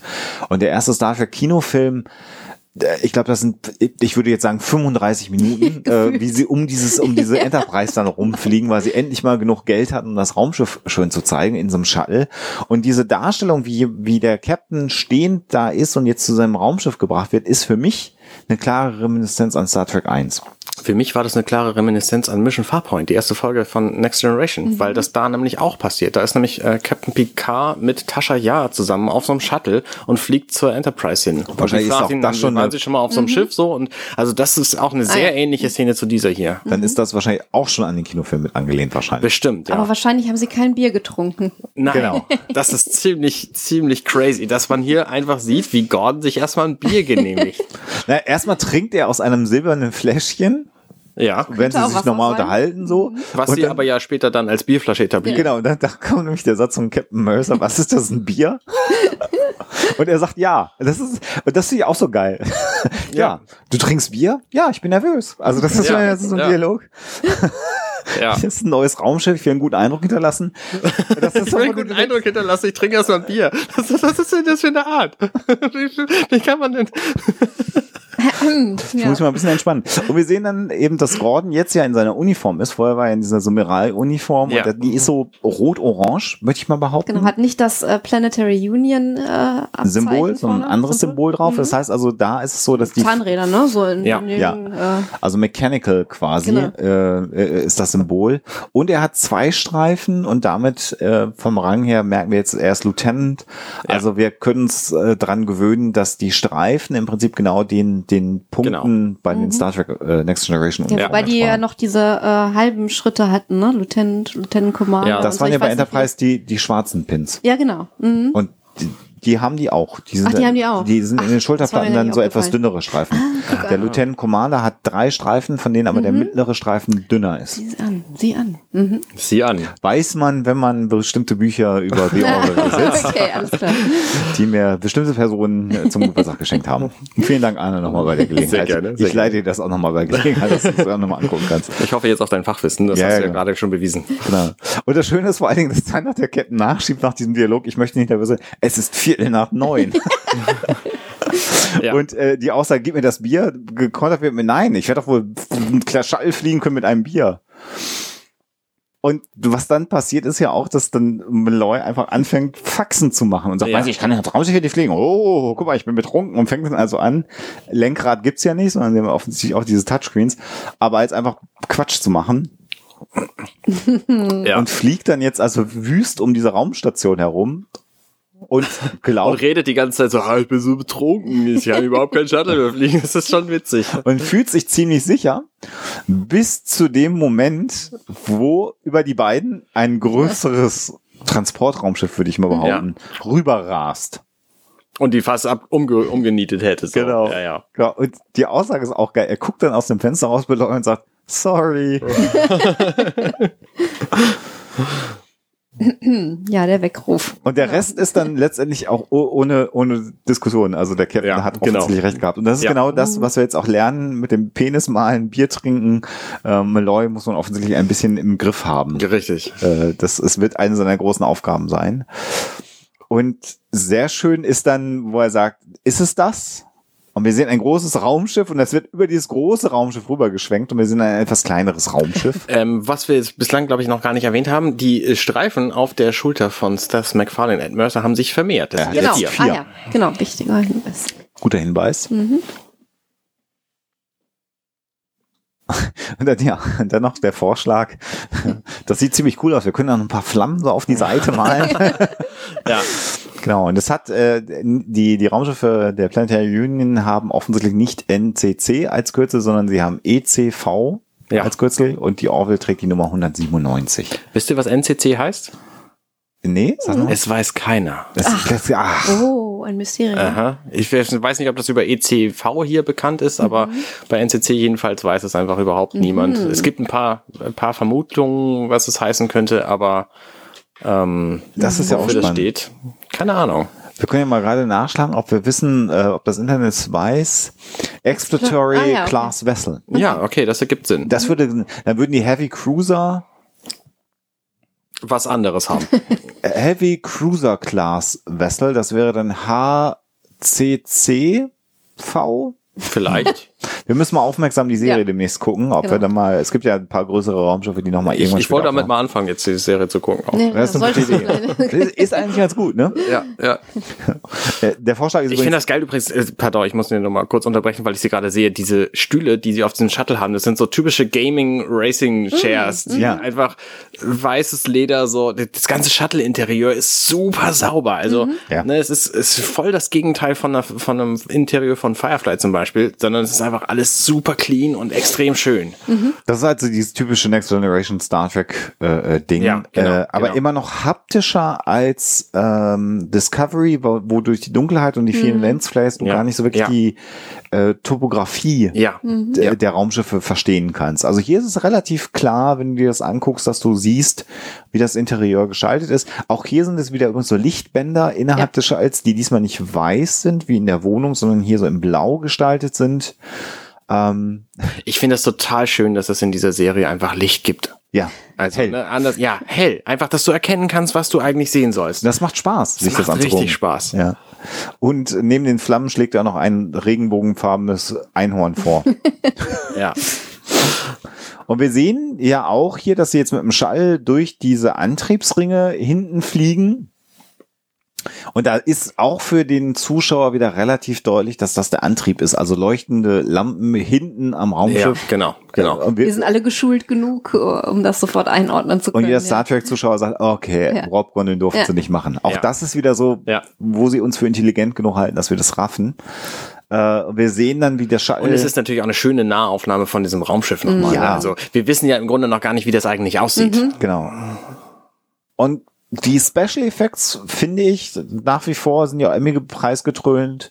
Ähm, Diese, das muss man dazu sagen, so eine schöne Welt darzustellen, ist in Special Effect natürlich erheblich simpler als eine dreckige Welt Ja. Das darzustellen. stimmt. Weil du äh, Schrammen und all solche Dinge musst du halt alle händisch quasi nachpinseln. Und ne, wenn es keine Schrammen gibt und alles total clean ist, dann sieht es halt auch so ein bisschen aus wie so ein Videospiel aus den 90ern, aber natürlich in höherer Auflösung. Also von daher ist es möglicherweise auch einfach eine Budgetentscheidung gewesen. Wobei die Orville selber ähm, tatsächlich ähm, ein, ein physikalisches Modell gewesen ist, was man quasi wie bei Next Generation wieder mit verschiedenen Kamerapasses äh, gefilmt hat. Natürlich hat man das dann digital zusammengesetzt, also die verschiedenen Lichter und so, das ist digital reingesetzt, aber sie haben tatsächlich, so wie bei Star Wars oder auch Next Generation, ein reales Modell genommen Ja. und das mit einer Motion Capture Kamera gefilmt. Ja. Äh, und zwar exzessiv, also alle möglichen Shots, Ja. die sie dann über die Staffel verteilt verwenden konnten, weil sie gleich wussten, wir wollen nicht, dass in jeder Folge der gleiche Establishing-Shot, Aha, wie wir es natürlich bei anderen Star Trek-Serien früher hatten, sondern sie haben einfach ganz, ganz viele Sachen gemacht, haben die dann alle composited und schön gemacht. Und äh, das hat dann dazu geführt, ähm, dass wir sehr, sehr schöne Raumschiffbilder haben. Ja, und genau. äh, die Aussage war, wenn man es als Modell macht, muss man das Licht nicht berechnen. Das sieht einfach Ja. von vornherein ein bisschen besser Ja, aus. das stimmt natürlich. Und ich finde, das kommt so ein bisschen äh, äh, durch. Und wenn wir hier so einen Establishing-Shot jetzt wieder von The Orville sehen, die ja nicht wirklich eine, eine ähm, ist keine gerade Linie dran am ganzen Schiff. genau, und aber auch keine, keine Untertassensektion, aber trotzdem relativ klar in Brücke, Hauptsektion und Antriebssektion gegliedert ist. Also das ist schon etwas, was, was wir, glaube ich, auch gut verstehen können. Und ich finde halt, dass dieser ganze ähm, vordere Teil des Raumschiffs, ähm, das hat wirklich so ein bisschen wie was von einem Fisch und hinten, das sind dann wie so die Heckflossen. Weil, also deswegen bin ich bei einem Fisch. Die Shuttle sind vielleicht noch ein bisschen Ja, beim Shuttle, Menschlicher. weil, genau, genau, mit Vielleicht. dem Kindchenschema, mit dieser Schnauze. mit der großen das, Scheibe dann auch. Ja, ja, genau. Ja, ja. Und was wir dann eben jetzt hier haben, ist, wir haben jetzt den Piloten kennengelernt, wir haben den Captain kennengelernt, wir wissen, dass die eine gute Beziehung haben. Und wir sehen jetzt dann hier auf dem Shuttle-Deck in der nächsten Szene, auch das hat es übrigens bei Star Trek, äh, dem Kinofilm gegeben, die Auch Ansprache bei des, Mission Farpoint. Hat er da auch die Ansprache Ja. auf dem Shuttle-Deck gehabt. Also auch hier wieder Ja. sehen wir, ähm, ich habe mich schon ein paar Mal lange nicht mehr gesehen, ehrlich gesagt, ähm, die Ansprache vor dem vor der ganzen Besatzung. Wir sehen auch, wie viele Menschen da ungefähr an Bord sind. Irgendwas zwischen 150, 200 Leute ungefähr. Irgendwie so, ja. Und er macht, macht eine gute Figur, äh, Mercer. Genau, in der Tat. Also er spricht sie alle an und sagt, hey, wir äh, übrigens alles total cool. Ähm, schön, dass ihr alle da seid. Alle aus, den, aus dem, außer dem Senior Stuff dürfen jetzt gehen. Genau, und ich möchte ein effizient geführtes Schiff haben, was smooth läuft und es soll aber trotzdem Spaß machen zu arbeiten. Und dann hat er ähm, die Orville-Version eines Tricorders in der nächsten Szene in der Hand. Die Orville-Version eines Handys. Ja. ja. Naja, also hinterher, das sind ja auch die Scanner und so. Ja, ja, also okay, das okay. sind die Dinger, die sie ja für alles benutzen. Also Kommunikation. Und es sieht im Prinzip wirklich aus wie ein, wie ein Smartphone ähm, mit einem durchsichtigen Touchscreen. Und jetzt werden uns eben die anderen Die anderen Figuren, die wichtigen Vorgestellt. Figuren. So, und das ist halt auch der Punkt, um nochmal auf diese Serie zu kommen, was Discovery einfach voll verbockt hat. Du wusstest gar Du nicht, wer wusstest wer ist. überhaupt nicht, wer wer ist. Ja. So, das haben sie dann in der, in der ersten Folge der zweiten Staffel, haben sie das dann hingekriegt. So, da war ich total überrascht, habe gedacht, okay, vielleicht kann es doch noch was werden. Und dann haben sie es halt, na gut, okay. Haben sie wieder bleiben lassen. Hier werden die jedenfalls alle ausführlich vorgestellt. Das finde ich total schön. Und die Figuren, die in der Pilotfolge etabliert werden, bleiben auch die Staffel erhalten. Anders als bei Discovery, wo ich Ja. über zwei Ja. Folgen lang irgendwie bemüht Ja. bin, zu verstehen, was das für Genau. Menschen sind, die ich Ja. da sehe. Und, dann, sind sie alle weg. Ja. Äh, äh, äh, totaler Bullshit. Also einer der schlechtesten Piloten überhaupt. Aber hier ein sehr schöner Pilot, äh, äh, eine sehr schöne Pilotepisode. Und natürlich kann man jetzt sagen, das ist ein bisschen Holzhammer-Methode. Also jetzt, was, was nämlich passiert ist, er, er liest die Namen und ihre Positionen vor und jede Figur wird mit zwei, drei Sätzen charakterisiert. Ja. Exposition halt, volle Lotte. Genau, aber äh, sie wollten auch bewusst keinen, ähm, äh, hab, so habe ich es zumindest gelesen, ähm, äh, Fox wollte auch keinen Überlänge-Piloten haben. Das heißt, die hatten eine Dreiviertelstunde Zeit, eine Pilotepisode zu machen. Ja. Und du willst jetzt zum einen die relevanten Figuren etablieren, zum anderen aber auch, auch eine Geschichte erzählen. Ich finde, ich finde das aber eigentlich gar nicht schlecht so als ähm, Methode, weil man kann sich so gut vorstellen, wie das für ihn halt, also für das für, für Ed Mercer auch ist, ne, als frisch gebackener Captain äh, zum ersten Mal sein neues Schiff zu betreten. Und na klar, willst du erstmal irgendwie dir einen Überblick verschaffen, ähm, was du so für Leute da an Bord hast und mit wem du es zu tun hast. Und ich finde auch das wieder, auch die Art und Weise, wie er dann versucht, mit den Leuten direkt in Kontakt zu treten und so eine persönliche Schiene herzustellen, ist so nett und persönlich und menschlich und Ja. hat so viel Herz irgendwie, dass das irgendwie Ja. einfach cool ist. Also das ist, also natürlich merkt man als Zuschauer, das ist von der Inszenierung her so ein bisschen so, hm, klar, Das- wir peitschen das jetzt mal so durch. Genau. Aber ich finde, es macht nichts, weil es einfach so nett gemacht ist. Ja, zum einen das, zum anderen ist es natürlich auch witzig, wie wir gleich f- feststellen werden. klar. Und zum dritten ist es natürlich auch einfach super effektiv. Wir wissen danach, wer wer Ja. ist. Ne? Genau. Vielleicht können wir uns die Namen nicht auf Anhieb merken, aber wir haben die alle schon mal gesehen und wissen, was die für eine Genau. Funktion haben. Genau, und für Special Features. Ja. So, ne? Ja, also ja. das ist, das ist schon, schon, schon, also nicht cleveres äh, äh, ähm, Drehbuch schreiben, aber sehr, sehr effizient, um die Geschichte Hand, zu erzählen. handwerklich gut und solide Genau. und äh, Genau. gut gemacht, ja. Genau, und äh, Chief of Security ist in Alien offensichtlich, Alora Katan, ähm, die eine Selayan ist. Ich weiß gar nicht, wie es auf Deutsch übersetzt wird. Ich habe es nie auf Deutsch gesehen. Ich weiß es auch nicht. Xelaiaren oder so. Genau. äh, und die haben die Besonderheit, ähm, äh, damit wird ja auch bei Deep Space Nine umgedreht gespielt, dass der Planet Seleia eine andere Schwerkraft hatte als die Erde. Und das hat jetzt die Konsequenz, wenn äh, Selayan außerhalb des eigenen Planeten unterwegs ist, sind sie halt viel kräftiger als Menschen. Genau. Und ähm, bei Deep Space Nine in der War's Episode war es ja umgedreht. Ein Mhm. Planet mit einer extrem leichten Schwerkraft und wenn man auf Erdschwerkraft kam, mussten die halt im, quasi im Rollstuhl sitzen. Also Mhm. ein, ein Play on that. Und das hat aber jetzt den Vorteil, ist auch so eine, äh, im Englischen sagt man Juxtaposition, eine Gegenüberstellung. Mhm. Die kräftigste Person auf diesem Raumschiff ist eine, eine junge Dame mit Anfang 20, würde man Ja. mal schätzen. Die auch kleiner ist als Mhm. die anderen alle, die da stehen. Genau. Und sie ist aber Chief of Security, weil wenn die ihren Planeten verlassen, ähm, sind sie halt durch ihre äh, physischen und hinter erfahren wir auch, dass sie sehr, sehr clever ist, offensichtlich diese Rasse, ähm, weil sie ein sehr gutes Bildungssystem haben.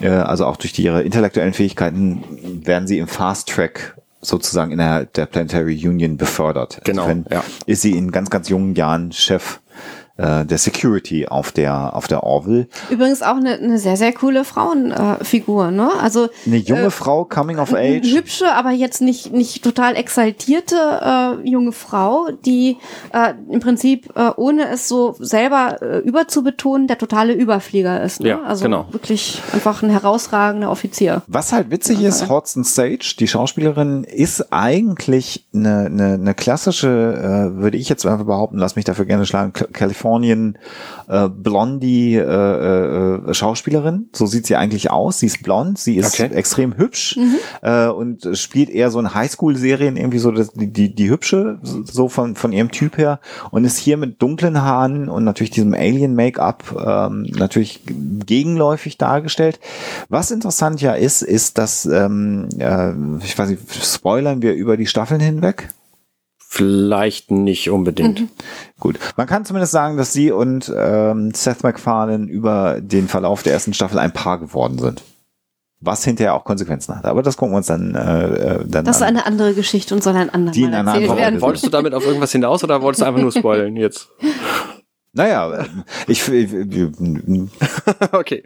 also ich wollte nur sagen, Seth MacFarlane fand sie offensichtlich auch sehr attraktiv. Ja, okay, okay, okay. So. Genau. Und interessant ist halt auch, dass dann Malloy als Stimme des Volkes, das er anspricht, der dann sagt, ah, du bist Selena, da habt ihr nicht irgendwie Superkraft und so. Also es ist halt auch so sehr organisch, dass sie sich untereinander auch vorstellen Ja. jetzt. Ja, weil das ist- Malloy ja auch neu ist. Und es ist natürlich auch trotzdem alles Exposition. Also Genau, es ist nur Erläuterung der Welt so. genau. 23 ist sie übrigens, wie wir noch erfahren und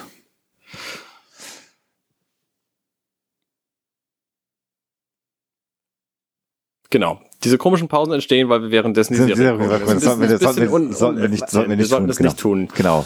Ja, und dann kommen wir äh, zum nächsten Charakter, das ist dann John Lemar. Das ist der Navigator des Raumschiffes, der die gleiche. Achso, übrigens, äh, Security äh, trägt rot äh, auf der Ja, Orbit. Das genau, war nochmal genau. erwähnt als. Äh, Und hat auch ein anderes Symbol, nämlich Hat- ja. so, ein, so ein Flügel in einem Kreis, würde ich Ein sagen. Schild ein vielleicht. Schild ist das, glaube ich, ja. Ein Schild, so, ja, in dem, in dem Schild, ja, Das okay. läuft unten spitz Aber es zusammen. ist trotzdem doch irgendwie so ein, so ein Flügelsymbol, Mhm. oder? Ja, ich konnte jetzt das Buch holen, was hier gerade nicht im Raum ist. Das werden wir beim nächsten nochmal ausführlich hin, weil da haben wir die Symbole in, in groß, da können wir drüber reden. John Lamar ist dann, da muss man so ein bisschen sagen, man könnte fast sagen, im ersten Moment, oh, der Token dunkelhäutige Schauspieler, aber wir haben ja insgesamt im Cast, im Kerncast drei dunkelhäutige Schauspieler. Äh, insofern gar nicht so sehr Token, sondern eigentlich eine recht gute Mischung äh, hier, äh, was, was Ja. die Serie angeht. Und John Lamar ist so der typische laid back How's it going with you? ja, genau. Ja, New ja. Yorker, New Yorker, ist das New York? Ich weiß es Ich gar weiß nicht, wo ich das nicht. verorten kann. Aber so Slang sprechender Typ, Ja. der einfach zu cool für sein eigenes äh, Wohl ja. ist. Und dessen erste Frage ist einfach, wir durften halt Softdrinks äh, auf der Brücke äh, trinken. Äh, das der alte Kapitän hat gesagt, das ist in Ordnung, ist das für dich auch in Ordnung, wenn wir das machen? Und das ist so die Frage, die äh, Ed Mercer ja überhaupt nicht einordnen kann. Sagt, okay, wenn du es unterhalb der Konsole hältst und nichts versaust, dann gerne. Ja. Und damit hat er John Lemar offensichtlich gekauft und sagt, okay, boom, dig it, super. Ja, ja. und das ist einfach auch so ein Dialog, den du überhaupt nicht erwarten würdest auf ja, dem Raumschiff. Richtig, Also- richtig. Also irgendwie so, so Respekt vor Captain und ordentliche Sprache und so, ne, macht er einfach Nee, es sind halt- nicht es so. sind halt Respekt, klar, aber ne, einfach direkt zum Punkt kommen und ein bisschen lapidar darüber fragen, so hier, wir brauchen nicht irgendwie korrekte Aussprache und Digget, so. Genau. Auch hier halt alles Figuren, mit denen wir uns wirklich identifizieren können. Sofort. Ne? Also es sind Ja, keine ja, Leute, ja. wo du denkst, irgendwie, die sind alle ein bisschen holier than thou und so und alles irgendwie so, so Übermenschen, die ähm, ja mit uns Otto Normalverbrauchern nicht viel zu tun haben, sondern das sind halt Leute, die da arbeiten, die natürlich auch eine gewisse Arbeitsethik haben, weil sonst wären sie nicht irgendwie in der Union und Offiziere. Also die können schon wirklich alle was, Ja. aber die haben halt eine ganz normale Arbeitseinstellung und wollen es halt auch mal ein bisschen nett haben. Ja, die arbeiten halt auf Ja, dem Raumschiff. Also genau. was hier auch durchkommt Ja, in der genau. ganzen Serie, das ist halt Arbeiten, ein Ja. Raumschiff zu fliegen. Und wenn ich da halt meinen Softdrink trinken will, dann äh, will ich meinen Softdrink trinken. Wobei ich mich auch wirklich immer gefragt habe, ne, ich meine, die müssen ja auch, die, die Sternenflottenoffiziere sind halt ja irgendwie Menschen, die müssen ja auch irgendwie hydriert bleiben, so, wenn sie auf, auf der Brücke Dienst schieben. Das ist sowieso halt alles so ein bisschen, da fragst du dich, Wurde gehen die dann mal zwischendurch, ja, gehen die mal zwischendurch aufs Klo, gehen sie mal einen Schluck Wasser trinken. Ja. Genau, Wie ist denn das Getränke, so? Getränkehalter habe ich auf der, auf der Nee, Enterprise noch nicht nie. gesehen. Ja, aber auch, auch sämtliche Toilettensequenzen sind ja auch einfach komplett Ja. ausgeblendet bei Star Trek. Das stimmt. Genau. Das stimmt. Vielleicht musste man immer zum Captain reingehen, um einen Tee zu kriegen. Permission, Anders- permission to pee, Ja, sir. anders als Ja. hier in der ersten Folge taucht das ja direkt ein paar Mal Genau. auf. Ne? Also wir haben ja direkt einen Grund jetzt, die Soda erstmal, also die, Genau. die, der Softdrink. ja. Und äh, dann kommt er halt zu Commander Bortes, dem äh, zweiten Offizier. ähm, Genau. Der auch spannend ist, weil der nämlich äh, Angehöriger der Moklins ist. Ja. Eine, eine Spezies, die nur aus Männern besteht. Total interessante Idee. Was wir jetzt erstmal für diesen, für diesen Moment erstmal glauben, so als wahr. Ähm, Ja. Das wird dann direkt in der zweiten Möchtest, Folge. du- möchtest du spoilern? Wolltest, äh, Nein, wir wollen ja nicht spoilern. Äh, Nee. Not- Notieren Sie das, das könnte wichtig werden. Und dann kommen so ein paar, äh, so ein paar Thess MacFarlane-Witze, die ich nicht unbedingt gebraucht hätte. So, ja, dann gibt's da keine Diskussionen Ich zwischen fand das ihnen. unfassbar lustig. Ähm, mit, mit Toilettensitz oben behalten und so. Und so, nein, das ist nicht das Problem, weil Moklins sowieso nur einmal im Jahr auf Toilette gehen. Und, und, Und dann kommt der Witz, den ich einfach, den ich fantastisch finde Genau. im Gegensatz, weil, weil er sagt, oh, das ist ja total gut, weil ich bin, ich bin so, so zwei, dreimal die Nacht bin ich auf Toilette und, und Bortes antwortet, oh, das ist unglücklich. Und Ed Mercer so, "I- ja, stimmt. Das ist wiederum von, von Seth MacFarlane wirklich gut gespielt. Genau, Ja. das ist einfach so Ja. dieses, dieses, Okay. das ist aber sehr unglücklich. Ja. ja. das ist auch so ein Dialog. Ich habe ich hab mich weggeschmissen. Ja. Das war Ja. ja auch eine Ja. der Sachen, die im Trailer dann schon damals drin war. Das fand ich schon im Trailer das erstmal echt witzig. Und, und das ist auch so eine, so eine Szene, da hätte ich gar nicht erwartet, dass ich die witzig finde. Das ist normalerweise nicht meine Art von Humor. Und ich finde es trotzdem genial hier an dieser Mhm, Stelle. Ich, ich kann Ihnen gar nicht genau sagen, warum. Vielleicht, weil das ganze Setting, weil alles andere stimmt. Äh, weil du einfach irgendwie so in diese Stimmung kommst, das lustig zu finden, weil es gut gemacht ist. Ja. Normalerweise, glaube ich, würde ich da mehr so, mm. Und was wir hier noch nicht, äh, du hast gerade schon ein bisschen angedeutet, Anne, aber die Implikation einer rein männlichen Rasse, äh, das werden wir hier noch erleben, ist, also das spoiler ich jetzt einfach mal, dass der Lebenspartner von Borges ja auch auf dem Schiff wohnt. Das heißt, wir Ja. haben hier auch so nicht, nicht weil man da großartig drüber redet, sondern die Rasse besteht halt nur aus Männern und dann ist es halt ein gleichgeschlechtliches Paar Ja. Äh, was, was auf Genau. dem Raumschiff. Und das wird einfach mit diesem einen Satz, ihre Rasse besteht nur aus Männern, einfach gesetzt. Und damit kannst du genau diese Thematiken ähm, hier in der Serie Ja. anbringen. Und ich finde das einen genialen Schachzug, weil, weil einfach mh, so dieses, dieses, dieses bei, bei äh, Discovery gab es ja eben auch das ähm, äh, sch- schwule Paar äh, an Bord. Und das wurde dann irgendwann revealed in Anführungsstrichen, weil sie nebeneinander sich die Zähne geputzt haben. Ja. Und das fand ich einfach unfassbar beschissen. Äh, So als, als große Offenbarung, zwei Männer stehen ein- nebeneinander und putzen sich die Zähne und alle denken, "Ah!" und, und hier ist es einfach ein Ehepaar, was an Bord des Raumschiffs lebt und einer davon ist der zweite Offizier und das ist halt, du wirst, du wirst hier in dieser Serie Ehestreits und alles Mögliche haben und das ist einfach total menschlich und man kann sich damit identifizieren. So, weil es ein Paar ist. Und es ist halt einfach egal, dass es zwei männliche Mocklins Ja. sind.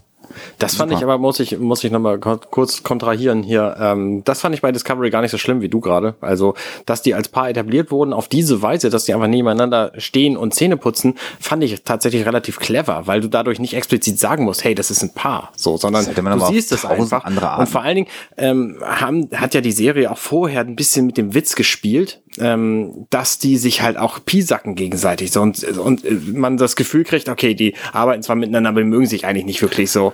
Also das fand ich schon ganz okay. Ja, ich, ich finde halt nur, wie, wie bei allen anderen Charakteren in der Serie, es, es springt der Funke nicht über. Also ich finde, ähm, es fehlt halt irgendwie so ähm, das Herz irgendwie bei allen. Also äh, Ja. ich hatte die ganze Zeit Gefühl bei allen Charakteren, da ist irgendwie so eine Wand. Also äh, da sind die Charaktere und irgendwie, ähm, da bin ich und ich, da bleibt halt irgendwie diese Wand bestehen. Da, Machen wir, machen wir weiter mit dem weiteren Ja, genau. wichtigen Ja, Charakter ja, ja, an Bord. besser. Übrigens, die Mocklin äh, natürlich ganz klar Anlehnung Klingonen, ne? Wir brauchen uns nichts vormachen. Ja. Ja. Äh, du, du siehst, du siehst Genau. ihn und sagst ja, okay, das sind die ja, Klingonen in der Welt. irgendwie Steinwülste auf, auf der Stirn so. Ja, ja, muss, muss, muss, äh, also das ist ja auch sehr, sehr klasse. Also äh, Holston Sage, äh, ähm, äh, Laura Katan mit so ein paar Riffeln, also auch klassisches Star Trek Alien, so ist ein hübsches Mädchen, lass uns die nicht ganz verschandeln, aber wir wollen etablieren, dass sie ein Alien ist, kriegt so ein paar Riffel auf die Nase und ein paar komische Öhrchen, auf der Stirn ein paar Riffel, ähm, während äh, Borges dann halt derjenige ist, der einfach jeden Tag acht Stunden, nein, Ja. Ja. dreieinhalb Stunden in eine Maske Ja, musste, um ja. im Prinzip äh, so eine so eine so eine Klingonenmaske aufgesetzt Genau. zu bekommen. Ne? Also, aber unterschätzt das mal nicht. Also auch ihr Make-up, das lässt sich auch nicht in fünf Minuten Nein, nein. machen, Ne? Also das ist schon auch relativ elaboriert. aber das wissen wir natürlich auch, dass immer die Aussage war, wie kriegen wir es hin, jemand, der hübsch ist und hübsch sein soll, das will man natürlich in so Hollywood-Serien auch, äh, nicht zu verschandeln durchs Make-up. Und ähm, äh, Borges ist jetzt ja auch nicht hässlich, aber er ist halt deutlich mehr auf Alien gemacht als, Ja. als ähm, ja, Laura Katan. Bordes äh, wird hier übrigens als relativ humorlos dargestellt. Ja, der ganz kein drüber. bisschen irgendwie. Genau, also auch diesen, diesen Gag so. mit dem Ja, ja. Klodeckel hochklappen und so. Genau. Be- Beginnt er völlig stoisch mit dem Satz, nein, ich muss nur einmal im Jahr urinieren. Was ja übrigens auch dann hinterher noch zu einer ganzen Vorarbeit, gut, das machen wir später. Ähm, und dann kommen wir zum letzten Charakter oder vorletzten Charakter, aber eigentlich dem letzten Kanon-Charakter, den wir natürlich immer brauchen, nämlich den Arzt an Bord eines Raumschiffs. Genau. Das finde ich total abgefahren, weil da sofort ähm, die Hierarchie im Prinzip umgekehrt wird. Ja. Also sie heißt ihn an Bord willkommen und nicht umgekehrt. Also sie ist quasi schon etabliert. Er Genau. kommt als neuer Captain an Bord. Und im Verlauf des Dialogs merkst du, ähm, dass sie vielleicht auch über seine seine Vergangenheit, über seine Probleme in der Planetary Union irgendwie Bescheid weiß und schon irgendwie so ein bisschen ein Auge auf ihn haben will. Ne? Also so, Ja. ich gehe dahin, wo ich gebraucht werde. So, ähm, und ich weiß, äh, hier werden meine Dienste auf jeden Fall gebraucht. Also ich muss hier schon mal gucken, hier sind irgendwie schwierige Charaktere am Start. Ähm, und ich versuche halt irgendwie mein Möglichstes zu tun, um denen zu helfen und auch in psychologischer Hinsicht zu helfen. Und auch das ein, ganz interessanter Frauencharakter, weil äh, im späteren Verlauf der äh, Serie ähm, klar wird, wie sie auch ähm, Arbeit und Familie miteinander irgendwie kombiniert und balanciert und so. Also das Ja. finde ich führt zu ganz interessanten ähm, ja, Szenen und Entwicklungen. Ja. Und ähm, äh, ges äh, gespielt wird übrigens äh, sie, also vielleicht sagen wir einmal auch die Schauspieler jeweils. Ja. Ne? Also John Lemar, der der Navigator, wird gespielt von ähm, Blätter, Blätter, Blätter, Blätter, schlecht vorbei. Jay Lee spielt äh, John Lemar. Ähm, Commander Bortis wird von äh, Peter Mac Macon, Mason gespielt, also M-A-C-O-N, wie man es auch immer aussprechen mag.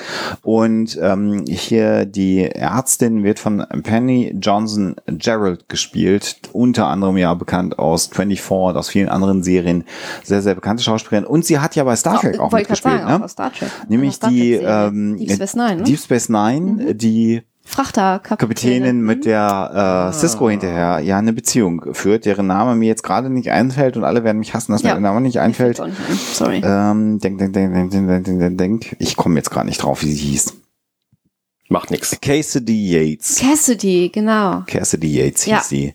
Ähm, und auch hier gibt's ja noch so ein kleines Anspiel, ähm, wieder so unter der Gürtellinie äh, in dem Dialog zwischen den beiden, weil er so ein bisschen sagt, wie sie möchten da sein, wo sie am meisten gebraucht werden. Das heißt, sie wollen also, ähm, dass ich hier verkacken werde und deswegen müssen sie auf dieses Schiff kommen. Und im Englischen sagt er dann halt, und sie glauben halt, dass ich nicht die Eier habe, diesen Job zu machen. Ja. Und auch das wieder so ein bisschen äh, starke Sprache für Amerika nicht schocken. Und sie antwortet dann mit der Aussage, naja, wenn etwas mit ihren Eiern nicht stimmt, ich bin die Erste und ich werde es herausfinden. Ja. Und das ist halt sehr, sehr Also schön. diese, dieses, dieser Banter ist fast so ein bisschen wie mit äh, Pille und ähm, Dings, ne? man fühlt sich, Kirk. Kirk, man Ja. fühlt sich daran Mhm. sofort erinnert. Ja, nur aber äh, irgendwie, dieses, dieses eigenartige Machtverhältnis. Also sie scheint viel weiser Ja. und Ja. weiter zu sein in ihrer Karriere und sich quasi auf sein Niveau runter zu begeben. Ja. Während er irgendwie versucht, hier äh, ähm, irgendwie Position zu beziehen und, und sich zu etablieren. Also Genau. Und wir werden ja später erst äh, dann noch erfahren, dass sie also nicht nur die alte Weise ist, äh, ältere Weise, sagen wir es mal so, das klingt ja sonst bescheuert. Sie ist ja, äh, äh, Penny Johnson Jarrett übrigens eine super Schauspielerin, finde ich. Und sie ist ja auch noch eine alleinerziehende Mutter an Bord des Raumschiffs mit zwei Kindern. Jetzt habt ihr ja gerade alle nochmal wiederholt, was ich die ganze Zeit schon gesagt habe. Oh, ja, genau. Also ganz interessanter Charakter, der ähm, Familie und Arbeit unter einen Hut kriegen muss. Das liegt daran, dass ich die Schauspieler nachgeschlagen Ja, habe. Entschuldige bitte. Ach hey. Es sei dir, es sei dir verziehen. Und dann kommen wir zum letzten Charakter. ja. genau. Isaac. Und Isaac ist, äh, da müssen wir uns auch nie- keine Illusion machen, im Prinzip natürlich Data, Data. und Natürlich äh, Spock. Er ist nicht Data, sondern er ist Anti-Data. So, weil das ist nämlich der Witz Das bei. Mhm. Ja, genau, Du hast recht. genau. Da hast du Data ist ja. eine Maschine und ist Möchte der Meinung, er sein, möchte ja. menschlich sein, weil Menschen einfach besser sind und weil er das dieses äh, Ideal der Menschlichkeit anstrebt und weil es so viel besser ist als das, was er ist. Isaac ist das genaue Gegenteil. Isaac weiß, dass er viel besser ist als sämtliche Menschen und ist als Vertreter seiner Rasse einfach auf diesem Schiff, ähm, weil es diese Stelle gab und weil irgendjemand das ja machen muss und weil er quasi auch versucht, zwischen den Rassen zu ähm, zu vermitteln. Er soll So. zumindest mal was über Genau. die un unfähigen Menschen lernen. Er lässt sich dazu herab. Ja. Genau, und Kalon 1 ist sein Planet und das ist halt ein Planet, der nur aus Maschinen besteht. Und ähm, das wird ja noch einen sehr, sehr spannenden Handlungsbogen später mal bekommen, Kalon An der 1. wirklich auch fast gruselig ist. Aber Richtig, richtig gut. Du hast die zweite Staffel noch nicht gesehen? Ich verrate nichts. Gut. Ich finde es interessant, ähm, äh, wir wollen ja nicht spoilen vor allem, Genau. Dass er natürlich im Grunde nur ein Typ in einem Anzug ist. Also Ja. äh, ne, der sieht extrem menschlich aus dafür, dass er rein Maschine ist. Ich meine, sie hätten ja ihm auch so ein äh, so ein Anhalter durch die Galaxis ähm, äh, Outfit verpassen können, so irgendwie so ein so ein Ein schwebenden Computer ja, oder sonst irgendwas oder äh, oder von Dr. Who so ein, so, ein, so ein Turm mit Armen dran so. Ähm, ist es aber alles nicht, sondern es ist halt auch ein typisch menschlicher Charakter. Das Einzige, was er halt nicht hat, ist irgendeine Art von Mimik. Äh, Genau. Die hat er nicht. Also die, die gesamte äh, Rolle wird hier in der Serie durch Körpersprache. Das ist, das ist natürlich für Schauspieler so die, die ultimative Herausforderung. Ne? Also Ja. du kannst durch Körperhaltung, wobei auch die Körperhaltung bei ihm ja dadurch, dass er eine maschinelle Lebensform ist, irgendwie ja doch äh, stark eingeschränkt ist, Mhm. äh, aber dann halt auch vor allen Dingen durch die Stimme ähm, im Prinzip nur äh, ja leichte Nuancen vermitteln. Ja. Ne? Also es ist halt irgendwie Ja. schwierig.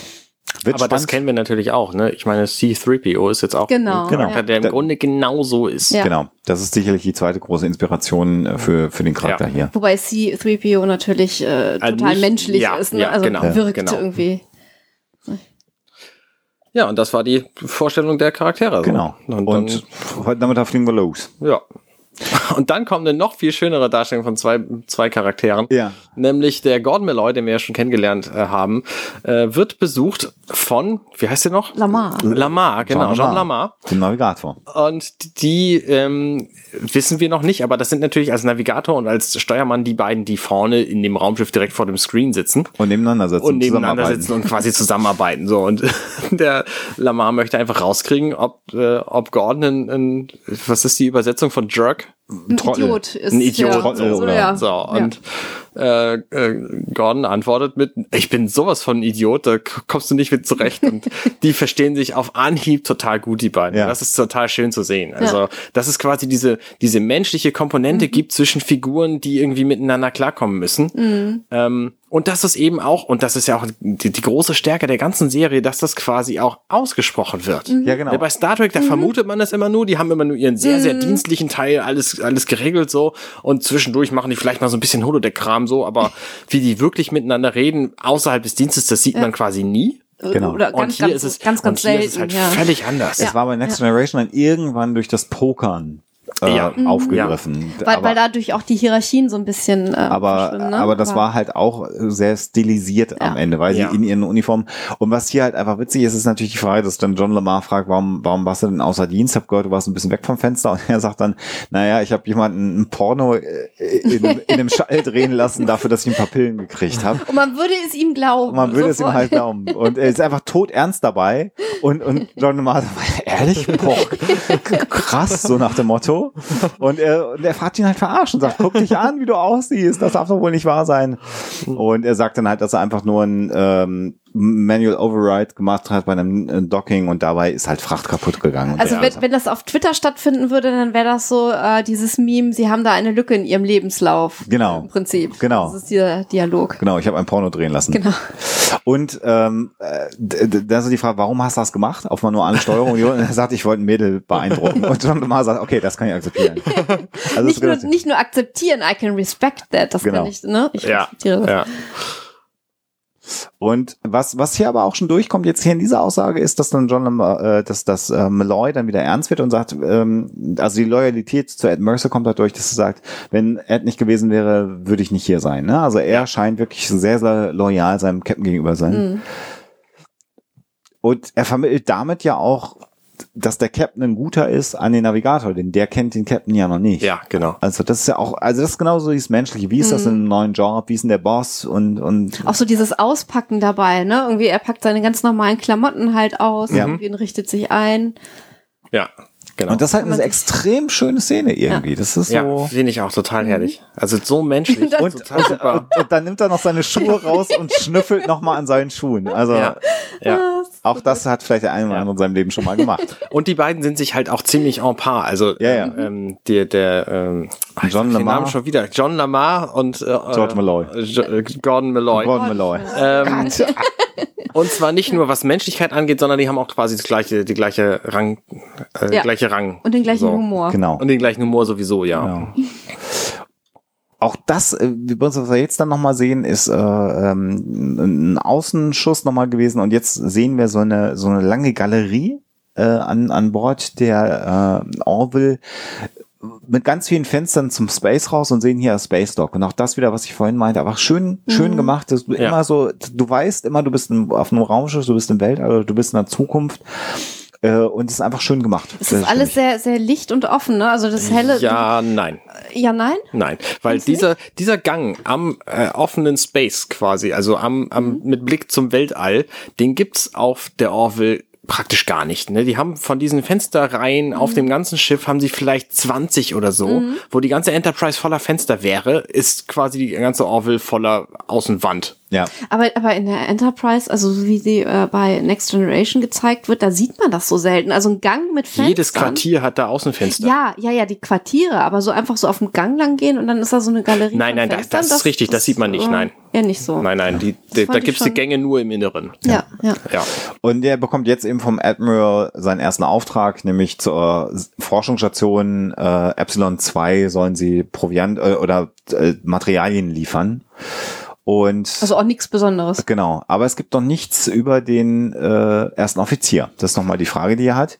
Und was wir dann auch sehen, das ist übrigens auch sehr schick. Also wir wissen jetzt, die fliegen nach Epsilon 2, müssen da was hinbringen, gibt noch keinen ersten Offizier. Und dann sehen wir eine Wendeltreppe, die nach oben führt. Ja. Und das ist halt ganz spannend, weil sie, ähm, als sie das, das Interieur des Raumschiffs geplant haben äh, bei The Orville, ähm, festgestellt haben, dass sie eigentlich alles verbinden wollen miteinander, so vom Floor- Floorplan her. Ähm, und dann aber festgestellt haben, dass sie eigentlich drei Soundstages benötigen, aber nur zwei zur Verfügung hatten. Ah. Und ähm, dann haben sie halt hin und her überlegt, wie sie es machen müssen und dann mit Auf- und Abbau von, von Sets und das war irgendwie alles nicht so geil. Und in der einen Soundstage, in der sie dann äh, drehen konnten, gab es ein zweietagiges Set, weil sie da Bühnen reingebaut hatten, ähm, äh, Zwischenböden, so. Ja. Und da ist ihnen dann die Idee gekommen, dass sie doch das Set der Orville tatsächlich auf zwei Etagen bauen können. Und das haben sie dann tatsächlich gemacht. Das heißt, ähm, diese Treppe ist tatsächlich funktional äh, in der Serie, weil es eben die obere Etage mit der Brücke und dem Büro von Ed Mercer und dem Besprechungsraum mit dem unteren Gang dann äh, Cool. als Set miteinander Ja. verbindet. Das ist Ja. eine ziemlich coole Lösung. Und diese Wendeltreppe wird ja immer wieder auch mal auftauchen äh, innerhalb der Serie. Und die ist halt wirklich funktional. Und die Ja. können tatsächlich von der Brücke die Treppe runtergehen und woanders hingehen auf dem Ja, Raumschiff. das ist auch eine völlige Neuerung. Die kennen wir aus Star Trek Next Generation zum Beispiel überhaupt nicht, dass Nee. es Treppen auf Nee. dem Raumschiff gibt. Genau. Da gibt's Leitern und Turbolift, ja. So, genau. das war's. Und die Leiter ist eigentlich immer nur so für absolute Notfälle. Ja, genau, Ne? Da ist immer ja. irgendwas im Argen, Ja. wenn die, die diese Leiter Ja. benutzen. Genau. Und wir sehen jetzt eben, wie Ed Mercer auf die Brücke kommt. Und auch hier muss man wieder sagen, ganz klar äh, verständlich, wer Star Trek geguckt hat, äh, das ist im. Prinzip wieder auch eine klassische Star Trek Brücke. Sie hat im Rücken nicht die Stationen, die die Enterprise äh, typischerweise hatte, sondern die Stationen sind hier auf die Seiten der Brücke verlagert. Aber es ist, glaube ich, ist relativ offensichtlich, was ist. Vorne sitzen der Navigator, Ja. und der Steuermann und an den Seiten sind halt Stationen und sie haben da noch äh, Laura Katan und äh, Bortus an so Stehpulten stehen, die zu bedienen sind. Das verliert sich ja über die Serie hinweg. Ähm, Und, und was ich auch spannend finde, ist, dass die, die Tür zum äh, Gang offen ist. Also Ja. die ist meistens offen Ja. ne? und das schafft halt so eine Verbindung zum Rest der Crew Genau, auch. Ne? ja. Also die Brücke ist nicht irgendwie abgeschottet und die da oben äh, und der Rest irgendwo äh, arbeitet auf dem Schiff, sondern es ist alles irgendwie sehr organisch miteinander verbunden ähm, und irgendwie auch so eine, so, ja. Also ich meine, jetzt ist sie äh, gerade zu, aber sie steht halt auch wirklich oft offen und das hat halt irgendwie so den Anschein, irgendwie, äh, ja, man kann die Leute auch, gerade Offiziere, irgendwie ruhig mal ansprechen. Also die Crew ist nicht so abgetrennt vom Rest. genau. Äh, habt ihr eine Idee, warum die hinterher nicht mehr hinten stehen? Nö. Das ist zu anstrengend. Ja. Das so, hat einen ja. produktionstechnischen Okay. Äh, ist- Grund. Äh, ja. also wenn man Michael Dorn hinterher bei, bei Star Trek Next Generation mal gefragt hat, das Problem ist halt, Hm. es werden ja immer tausend Einstellungen gedreht auf so einer Brücke.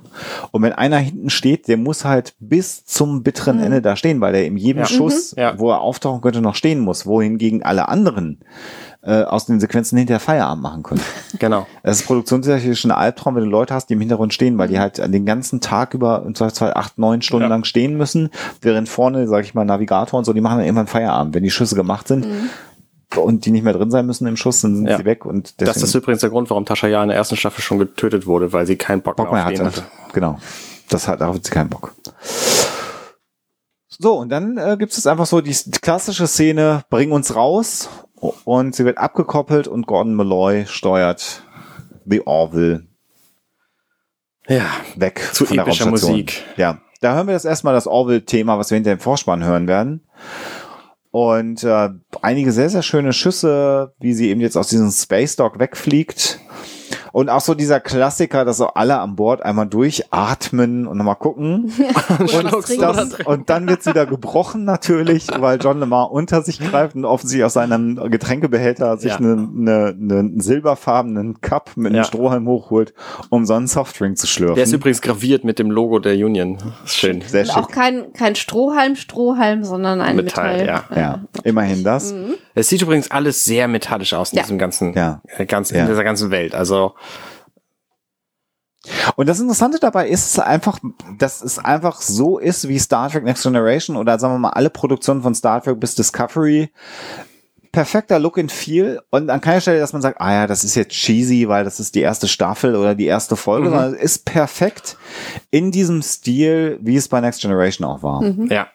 Und sehr schön dann auch nochmal, wie der Mond dann in den Ringen Ja, der genau. Orville nochmal gerahmt wird. Ja, auch nochmal, um kurz zu zeigen, wir sind übrigens hier an der Erde dran. So. Genau, damit deutlich ist, wir sind Ja. noch auf der Erde. Und jetzt kommt auch wieder so relativ schnell erklärt, wie sie das mit Überlichtgeschwindigkeit geregelt haben, weil sie haben ja keinen Warp-Antrieb oder irgendwas, keine Warp-Bonden, sondern äh, Mercer sagt, setzt Kurs nach Epsilon 2 und äh, aktivieren sie das äh, Quantum oder Quantentriebwerk, also im Englischen Quantum Drive. Ja. Und sie haben eben auch eine sehr schöne Herleitung zu diesem Lichtsprung. Dieses finde ich. Lächeln ist so schön, ne, als sie losfliegen. Ja. Finde ich. Also das ist, zeigt auch nochmal so der Jetzt kleine Junge los. an Weihnachten, der sich über Ja, die Geschenke genau. freut. Genau. Genau. Und wir sehen jetzt irgendwie so nacheinander diese drei Ringe, die hinten an der Orville sind, hell aufleuchten. Genau. Und dann in dem Moment, wo der dritte aufgeleuchtet hat, springen sie auf Überlichtgeschwindigkeit. Sehr schön. Und Was war jetzt die Erklärung dafür? Es gibt keine Erklärung. Okay. Ja, aber, Aber also, es ist kein Warp-Antrieb, es ist, es ist ein Quantenantrieb und das funktioniert, wenn alle drei Ringe aufleuchten, dann funktioniert dieser, dieser Antrieb und dann Ja. können wir mit Überlichtgeschwindigkeit fliegen. Ja. Also das, damit ist alles erklärt, was dich interessiert, Ja. finde ich, als erfahrener Star Trek äh, Zuschauer. Und äh, die Animation der, der Sterne, die dann auf die Brücke zufliegen, ist eben auch genau wie bei äh, Next Generation oder den anderen Star Trek äh, bisher. Also da fühlen wir uns sofort heimisch. Ja, richtig. Ja, damit haben wir so die erste Etappe der ersten Episode überstanden. Jetzt sind wir auf dem Weg. Ja. Ne? Richtig. los. Das ist, ähm, ich, ich möchte euch da an dieser Stelle mit überrumpeln, äh, liebe Hörer und liebe Alexa und Unser Alexander. Arbeitsplan erfährt eine kleine Äh, Ja, genau. Ähm, alles, was in eurem Vertrag steht, das ist hier- hiermit nichtig und äh, Änderungen. Äh, ich würde die Folge an dieser Stelle beenden. Wir haben nämlich schon relativ viel Zeit auf dem Tacho.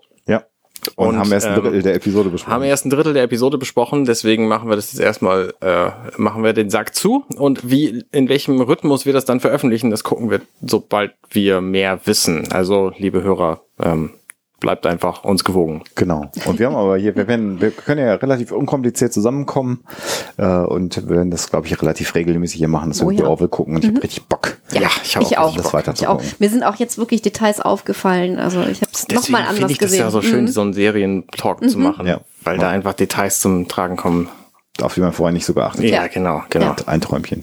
Ja, euch da draußen viel Spaß. Guckt The Orville. Wir empfehlen Oh euch ja. das. Klickt auf die Machen, Links, Amazon Prime oder Richtig. dann auch kaufen, damit ihr dann auch schon mitgucken könnt. Äh, und wir hören uns hier ganz Ja. bald wieder. Danke, Arne. Ja, ja, sehr gerne, sehr gerne. Vielen Dank, dass ich hier in euer Studio einbrechen durfte. Bis demnächst. Macht's gut. Tschüss. Bis denn, ciao. Hey, ich bin Arne und das war offenbar The Orville. Wenn euch dieser Podcast gefällt, dann unterstützt mich doch gern. Ich schneide, produziere und hoste diesen und weitere Podcasts wie auch andere Projekte im Netz. Informationen zu Unterstützungsmöglichkeiten findet ihr auf compendion.net.